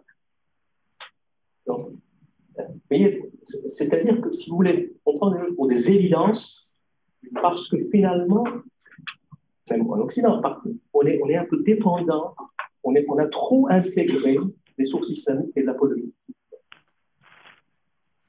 Il faut, il faut remettre en question de nouvelles, avec de nouvelles lunettes. Vous voyez bien l'enjeu de, ces recherches. Et euh, là, ça me paraît utile de, rajouter un, autre élément, un, un, autre débat, sur lequel on n'a pas encore parlé, rôle de l'écrit dans tout cela. Parce qu'il me semble que, quand on parle du premier siècle, pourquoi on n'a pas de source contemporaine du côté musulman J'entends? Parce qu'il y a de l'humanité, sauf erreur de ma part. En tout cas, c'est comment dire, la production de ces évidences que vous évoquez, elle se fait à partir du moment où on commence à mettre aussi par écrit. Donc, ma, ma, ma, question à, vous trois, c'est comment vous voyez le rôle de l'écrit dans la transmission de, tradition religieuse, de la circulation aussi de, de, récits d'une tradition à l'autre, et, justement aussi le, rôle de l'écrit adossé sur l'institution impériale, que je suis entièrement d'accord avec vous, c'est fondamental, l'institution de, l'Empire musulman, euh, donc le rôle des traditions impériales en, Méditerranée, au Proche-Orient. Comment vous voyez cette interaction entre ces différentes, euh, ces différents facteurs Madame Oui, c'est une question qui est très importante. Euh, c'est-à-dire que dans la manière de concevoir l'arabe avant l'islam, on a l'idée que, là encore, le Coran est le début tout. Alors c'est vrai, c'est le premier texte littéraire en arabe mis par écrit. Et donc le Coran à la fois valorise l'oralité, et dans les premiers siècles de l'islam, on valorise l'oralité. C'est très important d'avoir entendu quelque chose de quelqu'un, c'est-à-dire qu'on est dans une chaîne de transmission orale de maître à disciple. Et en même temps, le Coran parle de lui-même comme étant le livre. Et son titre, son, la manière dont il est désigné, c'est l'idée d'une récitation. Donc on est dans cette ambiguïté entre la valorisation de l'oral et la réalité de l'écrit, puisqu'on a aussi une mise par écrit du Coran, euh, euh, euh, j'allais dire tout de suite. Donc là encore, c'est la tradition islamique qui nous dit que ce qui est important, c'est l'oralité, et qui nous dit avant l'islam, il n'y a rien. Les dernières trouvailles archéologiques nous ont montré qu'on avait des inscriptions en arabe, en écriture arabe. Alors, on savait déjà qu'on avait des inscriptions en langue arabe mais en lettres grecques, en lettres nabatéennes euh, notamment, euh, et, dans d'autres alphabets euh, de, la région. Donc on savait qu'il existait des, inscriptions en arabe dans d'autres écritures, c'est-à-dire c'est un phénomène très courant au Proche-Orient depuis la Mésopotamie la plus ancienne. On n'écrit pas nécessairement une langue toujours avec la même écriture. on va utiliser plusieurs systèmes graphiques. Et donc, avant euh, l'islam, l'idée, c'est qu'on n'écrit pas, euh, pas l'arabe. Mais les dernières découvertes archéologiques nous montrent qu'en fait, on a des inscriptions en langue arabe et en écriture arabe, dont la plus ancienne qui a été découverte il y a 4, ans euh, en Arabie saoudite date de 470. Donc, ça veut dire qu'on commence à mettre par écrit la langue arabe avec des lettres arabes beaucoup plus tôt que ce que l'on a pensé. Donc, dans cette période de l'Antiquité tardive, on est au moment où on invente aussi l'alphabet arménien, par exemple, pour traduire la Bible, au moment où l'on invente l'alphabet christo-palestinien, euh, c'est-à-dire euh, une forme d'araméen parlé en Palestine par les chrétiens. Les chrétiens créent leur propre alphabet à partir de l'alphabet syriaque. C'est le moment où apparaît aussi le copte pour noter la langue égyptienne parlée par les chrétiens. Donc, on est dans une période où euh, l'on invente de nouveaux systèmes graphiques pour répondre à des questions qui sont des questions religieuses. Et c'est important pour l'arabe puisque ces premières inscriptions arabes sont accompagnées de croix. Ce sont des inscriptions très brèves qui ne nous disent pas grand-chose, qui sont importantes parce qu'elles existent, mais leur contenu lui-même est assez décevant. Mais ce qui est important, c'est qu'elles sont en contexte chrétien, accompagnées de croix. Donc ce sont des chrétiens arabes qui ont commencé à écrire en arabe dans la région du Yémen, mais également au VIe siècle, on a retrouvé trois inscriptions qui se trouvent en Syrie du Sud. Là aussi en contexte chrétien, puisque deux d'entre elles sont sur des, euh, sur des linteaux euh, de, de, portes d'église, dans un contexte euh, multilingue, puisqu'elles sont accompagnées de grecs et de syriaques. Des Arabes avant l'islam ont senti le besoin d'écrire leur langue pour revendiquer une identité. Dans un moment où on a donc cette énotéisation que j'évoquais, au moment où euh, on a euh, de nombreux juifs euh, en, Arabie, de, nombreux chrétiens en Arabie, et donc on a l'impression que ces communautés chrétiennes s'approprient ou créent, on n'a pas d'informations sur le contexte de naissance de l'écriture arabe, mais en tout cas s'approprient cette écriture pour revendiquer une identité arabe. C'est-à-dire qu'ils ne sont pas des Sabéens, on aurait pu utiliser l'alphabet sabéen pour écrire l'arabe. Euh, le, sabéen aurait beaucoup mieux convenu comme système graphique que, euh, les, que, les, que les lettres de, finalement de l'alphabet arabe, euh, qui sont très, très ambiguës, puisqu'on a eu besoin ensuite de mettre des points pour les distinguer entre elles. Donc c'est un système graphique qui n'est pas très satisfaisant. Et de toute façon, on, choisit rarement un système graphique facile, on le choisit pour des raisons souvent, euh, euh, j'allais dire, d'appropriation d'une écriture qui, qui, convient, mais pas nécessairement qui convient le mieux graphiquement. Donc là, on a repris euh, l'alphabet euh, nabatéen. Le nabatéen, c'est de l'araméen, avec son propre système graphique, qui a été utilisé par les Arabes avant l'islam pour écrire notamment des textes juridiques et pour écrire euh, des inscriptions commémoratives. Et la forme euh, des premières, de, ce premier alphabet arabe, qui, n'a pas beaucoup, beaucoup évolué euh, jusqu'à ce qu'on connaît après, euh, à, la, période islamique, ce premier alphabet dans, cette inscription de 470, il est reconnaissable. Donc ça veut dire qu'il a déjà été établi avant. Dans quel contexte est-ce qu'il s'est transmis? Ça n'est pas, ça n'est pas quelque chose d'évident. Mais ce que l'on est en train d'essayer de repenser, si vous voulez, c'est euh, l'usage euh, euh, et le rôle social de cette première écriture arabe. Lorsque, dans les débuts de l'islam, on a les premiers documents, les premiers documents juridiques, on voit qu'ils empruntent beaucoup aux documents nabatéens, mais qu'ils ont, et qu'ils ont des, des, particularités qui remontent visiblement à avant l'islam. Donc, ce que je disais tout à l'heure, c'est qu'on utilise l'écriture avant l'islam, est-ce qu'on a utilisé l'écriture arabe pour autre chose que ces inscriptions? Euh, Il y a encore euh, euh, dix ans, on n'avait pas ces inscriptions. On est en train de renouveler complètement la manière de comprendre cette, cette, présence de l'écriture arabe avec un alphabet arabe avant l'islam. Est-ce qu'on n'a jamais eu de documents en arabe? Je ne dis pas de textes littéraires, on n'a aucune trace de textes littéraires, ni même de traduction d'ailleurs de la Bible. Et ça pose la question de savoir pourquoi est-ce que les chrétiens ont utilisé cet alphabet arabe pour écrire leur langue, alors même qu'ils n'ont pas fait de traduction de la Bible. Et là, on peut penser qu'en fait, ils étaient dans une situation de hiéroglossie, c'est-à-dire de choix d'une langue sacrée et d'une écriture sacrée, qui est le syriaque, en l'occurrence, euh, qui était euh, la langue du christianisme en Arabie la langue majoritaire. Il y avait aussi du grec, mais c'est vraiment le syriaque qui est majoritaire dans les différentes églises. Et donc, on fait le choix d'une langue sacrée qui est le syriaque, et donc on ne traduit pas la Bible en arabe. En revanche, il est vraisemblable que l'on avait des traductions orales, des formes de, de Targum, si vous voulez, où l'on traduisait oralement euh, les textes de la liturgie.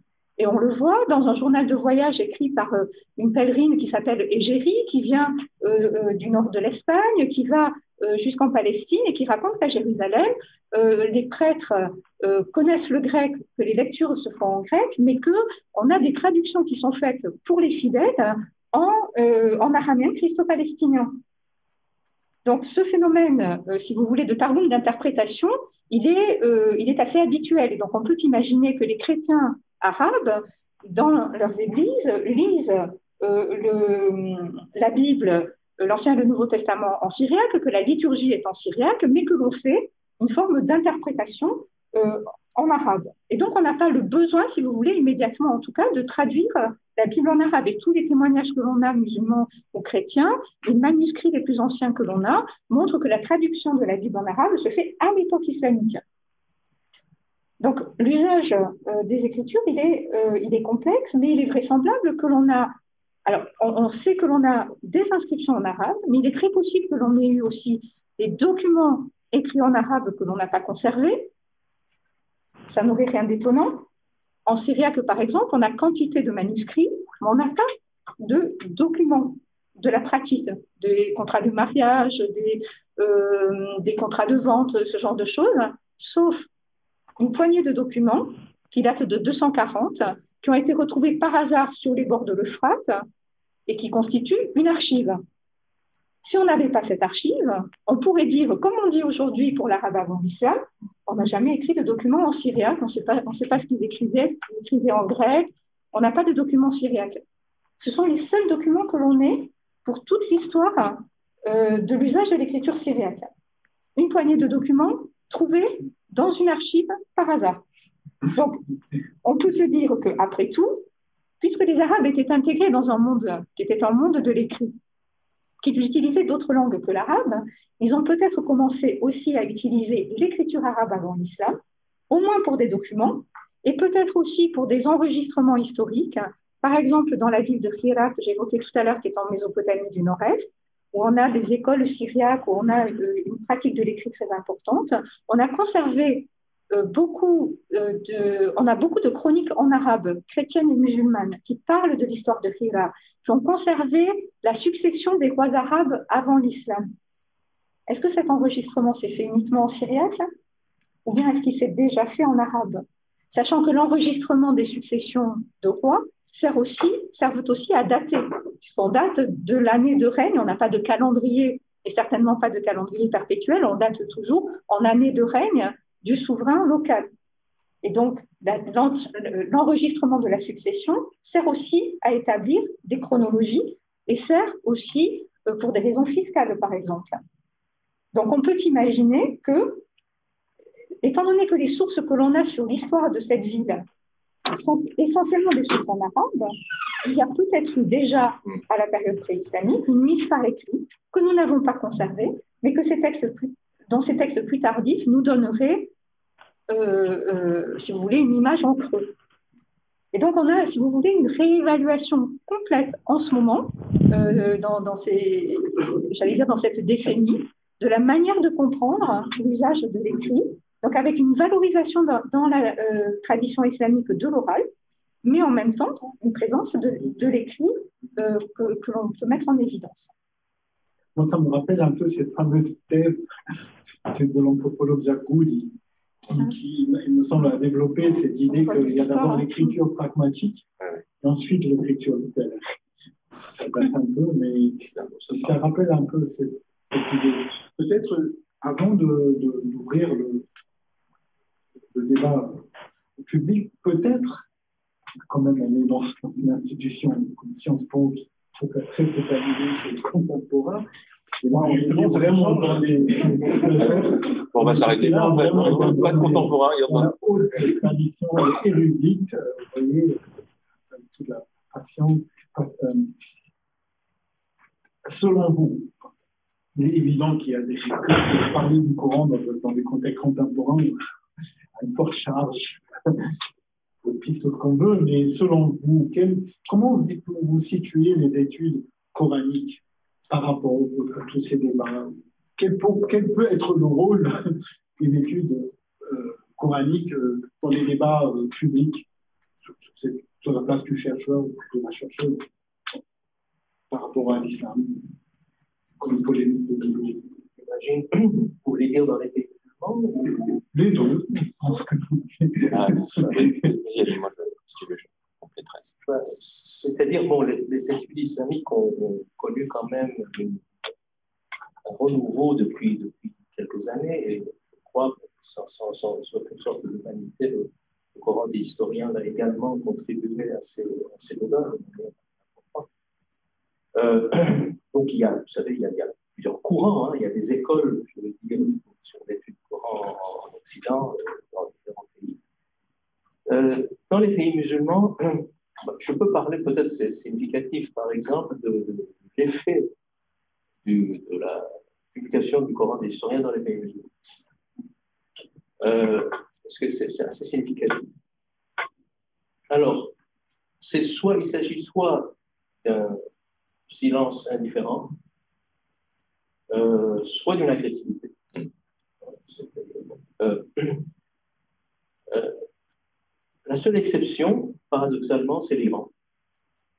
Euh, dans le monde sunnite, donc, il y a ces deux attitudes-là. tout à fait récemment, il y a eu un, écrit de, du recteur de, l'Université Al-Azhar, qui est en quelque sorte un centre religieux sunnite important, donc qui attaquait le Coran d'historien, mais je dirais avec les, arguments apologétiques euh, du Moyen Âge. Hein.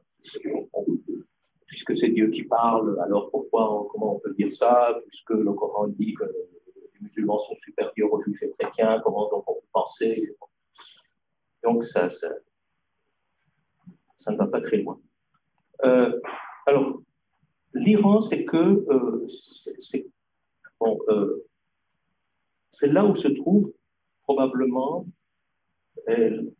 les penseurs, les théologiens, je parle des clercs, je ne parle pas des intellectuels, c'est ça qui est important, euh, qui sont peut-être les plus audacieux actuellement dans le monde Je pense à quelques figures, Moshe Stali, Kadiva et d'autres, euh, qui sont allés jusqu'à dire que le Coran est une œuvre humaine. Je veux dire qu'un clerc dit cela, et qui a, qui a, écrit tout un livre.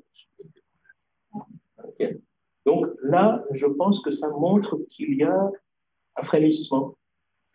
Alors, ce n'est pas par hasard, Moshe Sali, qui est un religieux, hein, disciple de l'État de Khomeini, qui est, qui est quand même un personnage absolument considérable. Chaque fois qu'il parle, il y a au moins 6000 personnes qui vont écouter, euh, dans les stades, etc., qui ont pratiquement 90 ans, mais qui est également le promoteur, je dirais, de la pensée herméneutique occidentale en Europe. Hein, il connaît l'allemand, il, connaît très bien Gadamer, il connaît très bien le cœur, et, s'appuie, on va dire, sur la, pensée herméneutique occidentale pour euh, avoir un autre regard sur le monde. Et, là, euh, bon, c'est un ayatollah, c'est ce qui est intéressant, c'est qu'il a mis la, publicité du Coran des historiens sur la page d'accueil de son site. c'est quand même assez, assez Et euh, il y a eu des comptes rendus très élogieux.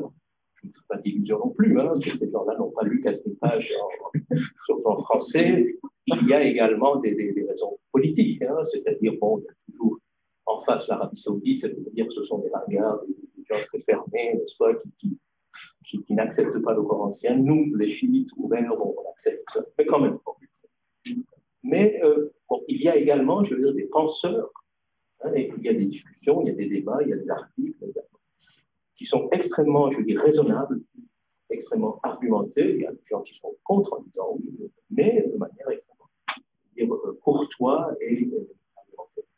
Euh, donc, ce que je veux dire, c'est qu'il y a un enjeu, véritablement. Il y a des, il y a des gens aussi, le, le Syrien Chartou, le, Nasr il y a le Turc, il y a le Pakistanais, etc. Donc, mais, je pense aussi que, si vous voulez, je ne sais pas, très modestement, les études scientifiques occidentales sont pour quelque chose. Dans, dans, ces frémissements. Hein. C'est-à-dire qu'il y a un autre regard possible d'une part, et d'autre part, je pense, toute la souffrance que subissent les musulmans de l'islam politique.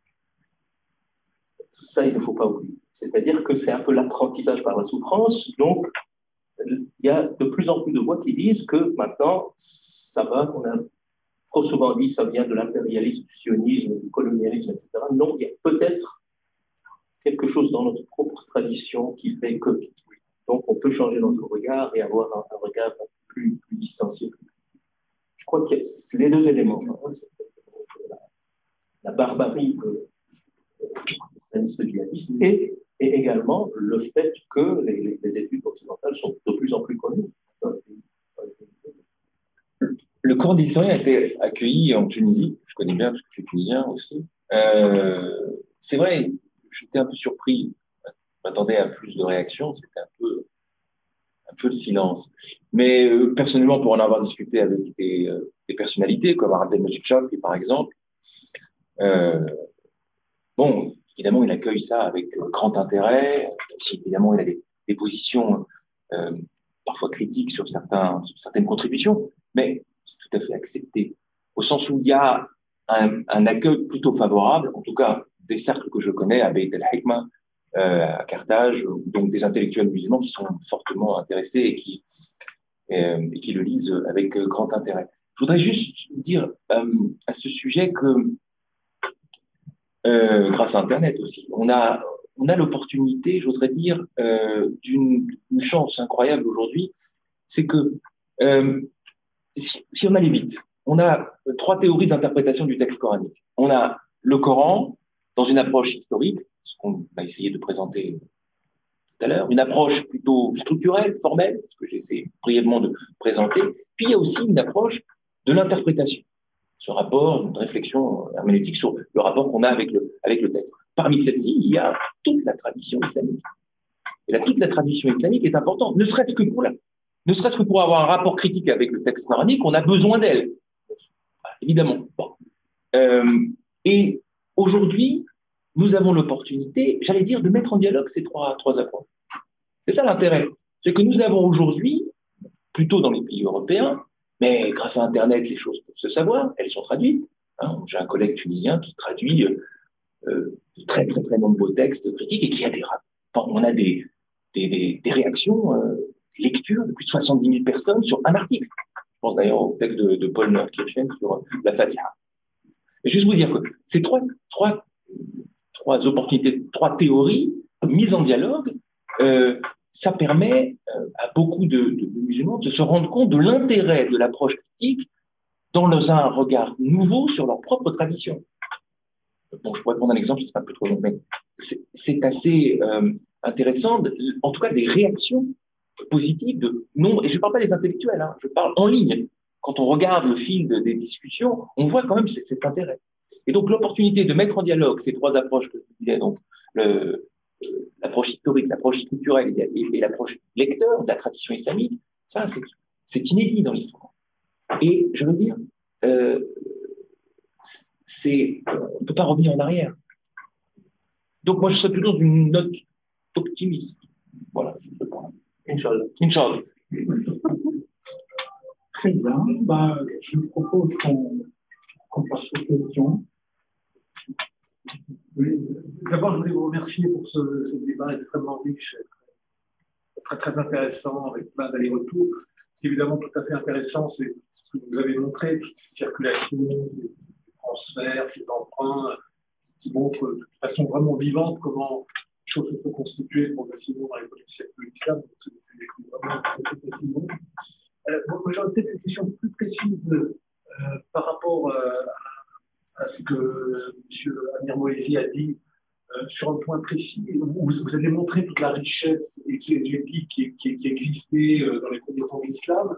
Et à un moment, vous avez posé cette question, mais vous n'y avez pas répondu, qui, est de, dire pourquoi finalement l'orthodoxie islamique a-t-elle un moment opté pour la position la plus intransigeante? La question que vous posiez, j'aurais envie que vous y répondiez, si vous pouviez au moins apporter des éléments de réponse. pourquoi est-ce que et à quel moment, finalement, ce, choix serait fait, s'il y a un moment précis qu'on opérer C'est difficile, si vous voulez. Bon, ma réponse est un peu spéculative. Euh, parce qu'on n'a pas décrit pourquoi finalement c'est ça. Bon, les juristes, à un moment donné, voilà, ça, ce, ce, verset vient abroger l'autre, il plus récent, euh, mais je pense que c'est parce que ça arrive assez vite. Euh, c'est-à-dire que la réflexion juridique en islam précède peut-être la réflexion, je ne sais pas, philosophique. Euh, pour des raisons évidentes, c'est que l'Empire a besoin de lois. Au début, on a, un recours à des fonctionnaires de langue grecque dans les terres byzantines et les fonctionnaires sassanides de langue perse dans les terres iraniennes. Donc, ce sont eux, en quelque sorte, qui, appliquent Hein, les lois, euh, soit byzantines, soit mais peu à peu, les, musulmans se familiarisent avec le droit et euh, il y a, dans les, les textes très anciens, il y a des, dimensions juridiques assez, assez fortes. Et, je pense que cette intransigeance vient de la mentalité impériale. C'est-à-dire que euh, le pouvoir impérial est un pouvoir fort, euh, dominateur, et, donc euh, doit imposer dire, ses lois. Euh, donc on, est un peu dans cause, hein, c'est-à-dire qu'il faut être puissant et, parfois répressif, surtout au début. Surtout au début. Donc après, on je ne peux pas dire que les, choses se sont calmées plus tard, mais je pense que cette, ce choix euh, par exemple, c'est assez clair pour ce qui est des, des, monothéistes, hein, les, juifs et les chrétiens, et puis les zoroastriens des terres conquises. Là, il faut véritablement qu'il y ait le, sentiment d'infériorité. De, et pour cela, et, puis la, position à l'égard du vin, il ne faut pas oublier que, le vin est quand même un breuvage religieux, sacré, pour les juifs et chrétiens. Donc euh, là aussi, ça fait partie de cette politique de, répression. Alors ce que je dis, il n'y a pas de, d'écrit explicite sur la question, mais je pense que nous sommes, en tout cas, il ne faut pas oublier ces deux événements majeurs qui sont contemporains de l'élaboration du corps. Les guerres civiles, les conquêtes et l'Empire. Oui, c'est vrai qu'à un moment où les, musulmans sont encore minoritaires, hein, il faut euh, créer cette différence. Donc c'est une différence dans les pratiques avec euh, la mise en place de, rituels propres, mais aussi l'interdiction euh, du vin. Et puis il s'agit aussi de pousser à la conversion.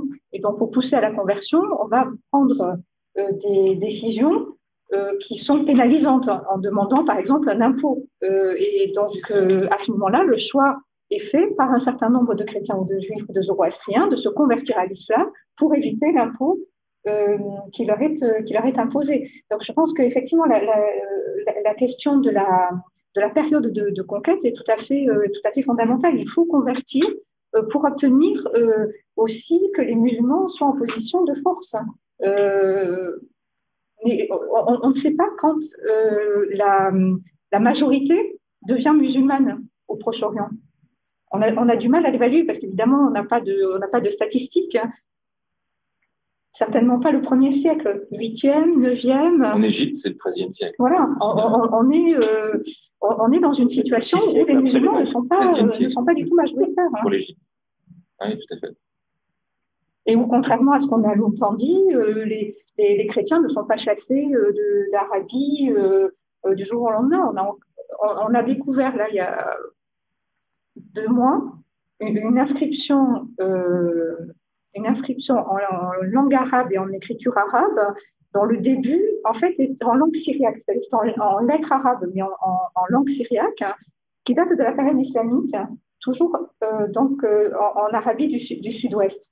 Ça signifie qu'on a toujours des chrétiens qui ont adopté l'écriture arabe mais qui sont toujours là, alors que euh, les textes nous disent, euh, euh, ou, à la période de Muhammad ou Omar, ont, chassé les, chrétiens d'Arabie. C'est sans doute la même chose pour les juifs. En réalité, ça tient, ça tient de, la, de la propagande postérieure. Hein. Cette inscription, elle est, elle est magnifique parce qu'elle elle nous prouve la présence des chrétiens à la période de l'islam. Question Oui, c'est beaucoup. Quelle, finalement, quelle, est votre conviction après ces réflexions sur les catégories des rédacteurs? Du texte Vous parlez toujours du Coran, on ne regarde pas, on ne sent pas. Qui a,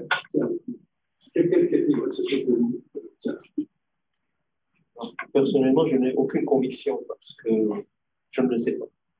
C'est-à-dire que, comme je vous l'ai dit, c'est qu'on ne peut pas parler du Coran et dire qui est-ce qui a rédigé ce Coran. C'est un corpus. C'est un ensemble de textes assez disparates. Et, euh, bon, si vous voulez, les, les, études, les dernières études, et même parfois les études anciennes, montrent qu'il y a des textes qui datent peut-être d'avant d'avant. Ce sont des textes qui, existaient, des textes chrétiens, juifs, judo-chrétiens, etc., et qui ont été intégrés dans le corpus coranique. Des Il y a des, des, des, parties qui datent de l'époque de Mohammed et il y aura peut-être des, parties qui datent d'après Mohammed. Euh, donc écrits probablement pendant euh, les conquêtes. Après. Donc très probablement pour les historiens, bien sûr, là, les, croyants de, l'histoire ne l'acceptent pas, mais il y a une pluralité de, rédacteurs ou d'auteurs et de, dates différentes. De dates différentes. Alors, qui étaient ces gens-là? C'était sûrement des gens lettrés, parce que justement, euh, une des conclusions de la, du corps des historiens, c'est que nous avons parfois affaire à des gens, les sous-textes pratiquement les, traductions, entre guillemets, en arabe des textes anciens montrent que nous avons affaire à des, des gens lettrés qui connaissent très bien euh, les textes religieux, hein, surtout syriaques, chrétiens. et, et, que donc, donc là aussi, ça pose la question de l'oralité. Hein. Nous, avons, des gens qui, connaissent les textes. ça, n'empêche pas qu'il y ait également une tradition orale, mais ce sont des gens de lire véritablement. Euh, c'est pas par hasard si, si on les appelle des gens du livre, de l'écrit en fait. Donc, euh, il y a donc des, des, des, lettrés appartenant à des monothéismes antérieurs et, et, qui connaissent très bien les textes, et, mais également des gens qui sont, je, vous donne un exemple, euh, qui, qui, qui sont, on a l'impression, qui ont amendé le texte amender le texte plus tard. Je vous donne un exemple. La sourate 55 Ar-Rahman, qui est une sourate euh, très belle, euh, cosmogonique. Hein, tout à fait le début, vous avez les, 20 versets qui parlent de la création des cieux, de la terre, des montagnes. C'est vraiment un texte très beau et qui, à un moment donné, parle également de la création de la balance, de misain le rédacteur, à un moment donné, à Misin, on sait que c'est une notion cosmologique ancienne. Hein, c'est un, selon les, soit il s'agit de la, constellation de Valence, mais plus probablement, je veux dire, dans les textes chrétiens, il s'agit d'une sorte de, limite entre le ciel et la terre, soit qui, qui sépare en quelque sorte les eaux célestes des eaux terrestres. C'est ça la balance, la balance cosmique. Et le rédacteur, quand il arrive au mot visage, il ne connaît pas ce sens cosmogonique ancien. Il croit qu'on est en train de parler de la balance du marchand de légumes. Et il dit, au milieu de toute une série de versets qui parlent de la création des cieux, de la terre, des montagnes, des nuages, des océans, etc., il dit, soyez juste quand vous pesez vos marchandises, ne trichez pas, sinon vous serez punis par Dieu. Et puis on revient au texte cosmologique. Donc nous avons affaire véritablement à quelqu'un qui intervient beaucoup plus tard, qui ignore ces traditions cosmologiques anciennes et qui introduit en quelque sorte une sorte de glose pour expliquer au lecteur, euh, attention, là, là c'est un cas tout à fait significatif.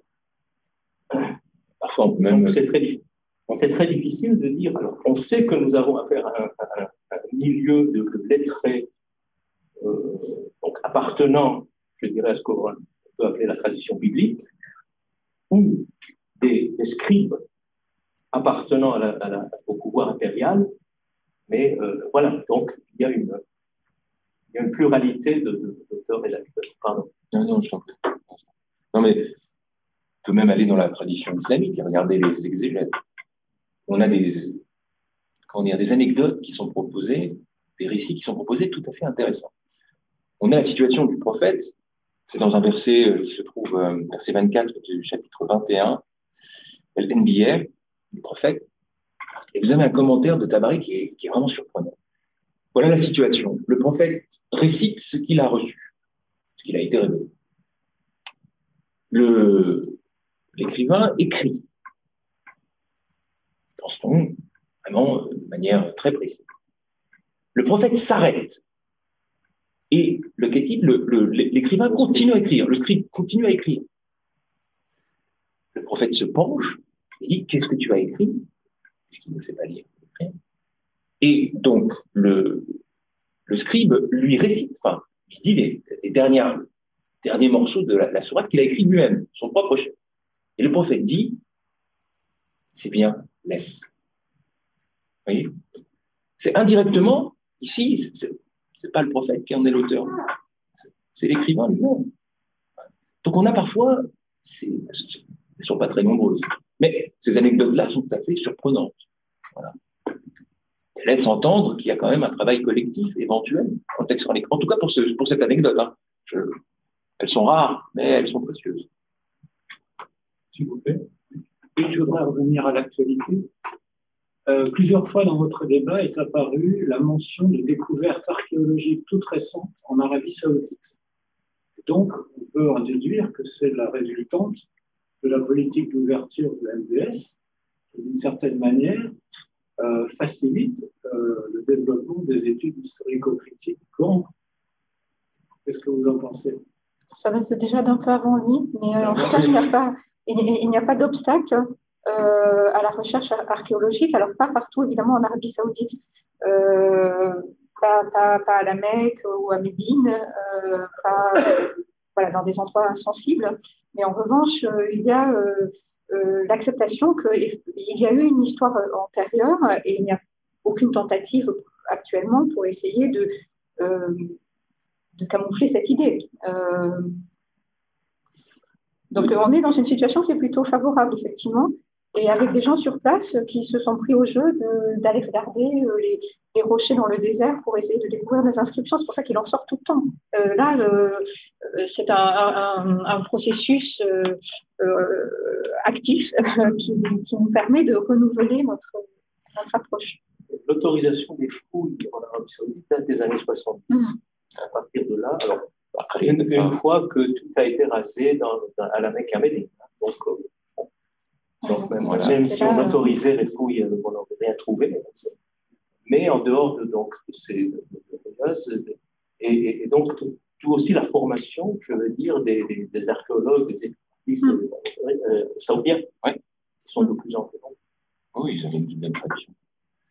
Juste un mot à vous dire, euh, parfois dans les, sur des, pardon madame, je, ça va être très court, euh, sur des sites de Facebook, vous avez des treks qui se font le week-end et ils reviennent avec des photos. Mm. Ah oui, c'est ce que fait notre ami Humbert, spécialiste de ces questions-là.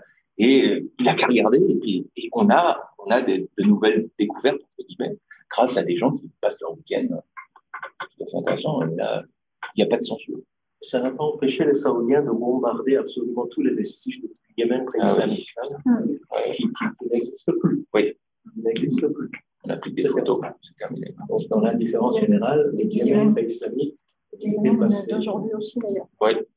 Oui, tout à fait. Euh, l'approche méthodologique que vous avez fait dans le projet historien consiste à faire on va dire, de la tradition euh, islamique, m'a fait penser aux travaux de Robert Hoyland et surtout son ouvrage fait euh, Seeing Islam as Other Side, voir l'islam comme les autres euh, voyaient euh, l'islam à l'époque.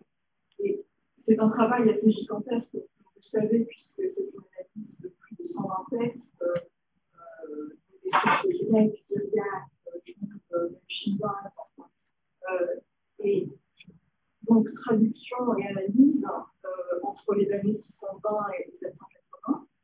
Et la conclusion qu'il en tire, c'est que la version, on va dire, traditionnelle islamique des débuts de l'islam, de cette période de formation, eh bien, correspond plus ou moins en fait avec, avec ce que nous disent ces, ces sources externes. Et donc, je voulais en fait peut-être euh, vous amener à, dire un mot justement sur, sur ce contexte-là. On a essayé déjà d'analyser à travers d'autres sources euh, et on a eu des éclairages. Euh, voilà, c'est un contexte qui paraît important. Donc, Robert Hoyland, qui est, un ami, je le connais depuis longtemps, euh, est très présent dans, nos bibliographies, dans nos chapitres, etc. Mais deux choses, c'est-à-dire que depuis la rédaction de ce livre, on a lui-même évolué. Et puis, euh, ce livre ne concerne pas spécialement le Coran. Euh, c'est un peu, je dirais, le, paysage historique général. Alors euh, là, c'est-à-dire qu'il y a effectivement des, circulations hein, entre les textes non arabes, non musulmans et les textes musulmans.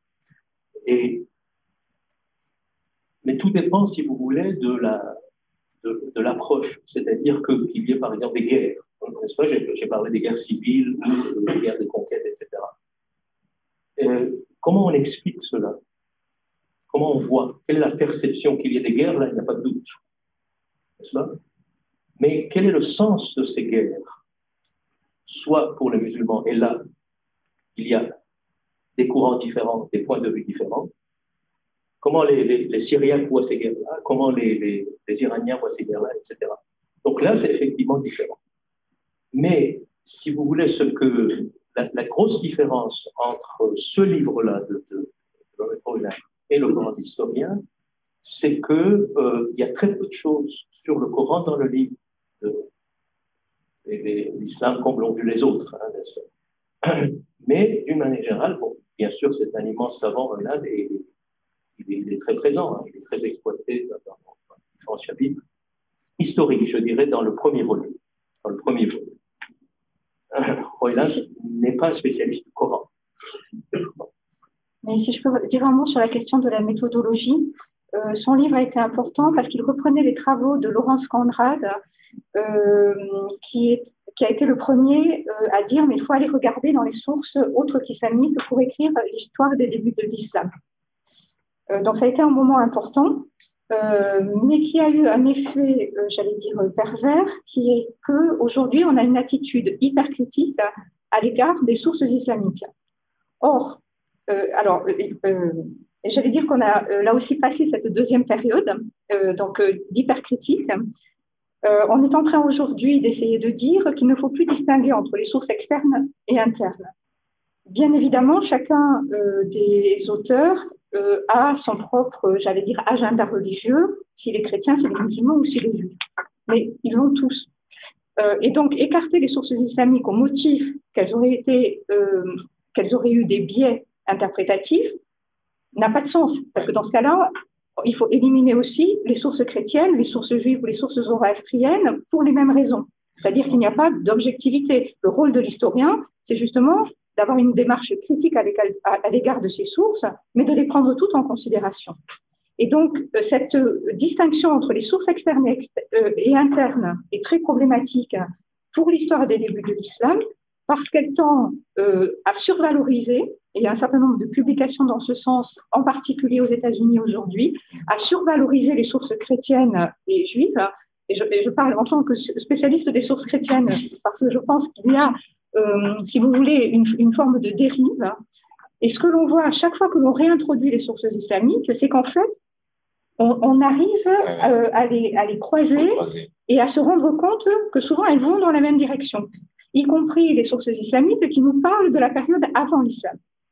Et euh, le travail que l'on est en train de faire sur le Coran, qui essaie de montrer les liens avec les sources chrétiennes ou juives, est-ce qu'on va considérer ces sources chrétiennes et juives comme externes? Elles sont entrées dans le Coran. Donc, oui, il faut faire une démarche critique sur l'histoire des textes, la manière dont euh, ils ont pu se transmettre. Le Coran est quelque chose de totalement différent de, euh, des textes euh, chrétiens, juifs ou autres qui ont été repris. C'est quelque chose d'entièrement nouveau, mais qui reprend néanmoins des textes antérieurs. Alors on va dire oui, ils sont externes parce qu'ils ne sont pas musulmans, mais en même temps, ils font partie de l'histoire du, du, texte coranique. Et donc, je, je, pense qu'on est à, dans une période de, de, de, changement de paradigme on essaie euh, de, réintégrer ces différentes sources et de ne plus les opposer entre internes et externes, comme s'il y avait une différence de nature fondamentale entre elles. Parce que bien évidemment, les sources islamiques ont leur propre biais, comme les sources chrétiennes, comme les sources juives. Ce qui est la lecture critique des, sources non islamiques, c'était déjà le reproche qu'on faisait, disons, aux, parents de, cette vision euh, qui était euh, Patricia Stone et Michael Cook, je me souviens dans Hagalism. Je me rappelle d'un qui date de 1971. Euh, je me rappelle d'un compte rendu de Georges Maïda d'une vingtaine de pages où il disait pourquoi avoir cette vision hyper critique à l'égard des sources islamiques et avoir une vision non critique à l'égard des sources euh, grecques, juives, chrétiennes, etc. Donc là, si vous voulez, mais, quand même, je veux dire, bon, on est en train de, de, de, revenir sur ce, euh, quoi qu'on en dise, le, le de, de, de Cook euh, a été quand même, je veux dire, un, seuil extrêmement important. Bon, ils se sont critiqués eux-mêmes. Ben voilà, parfois, ils sont revenus sur leur propre thèse. Tout à fait. Mais euh, voilà. Très bien, je vois l'heure à moins que les, ceux qui ont suivi, qu'il n'y a pas de. Donc, euh, voilà, je tiens encore une fois à vous remercier. Merci à vous. Très riche. Merci.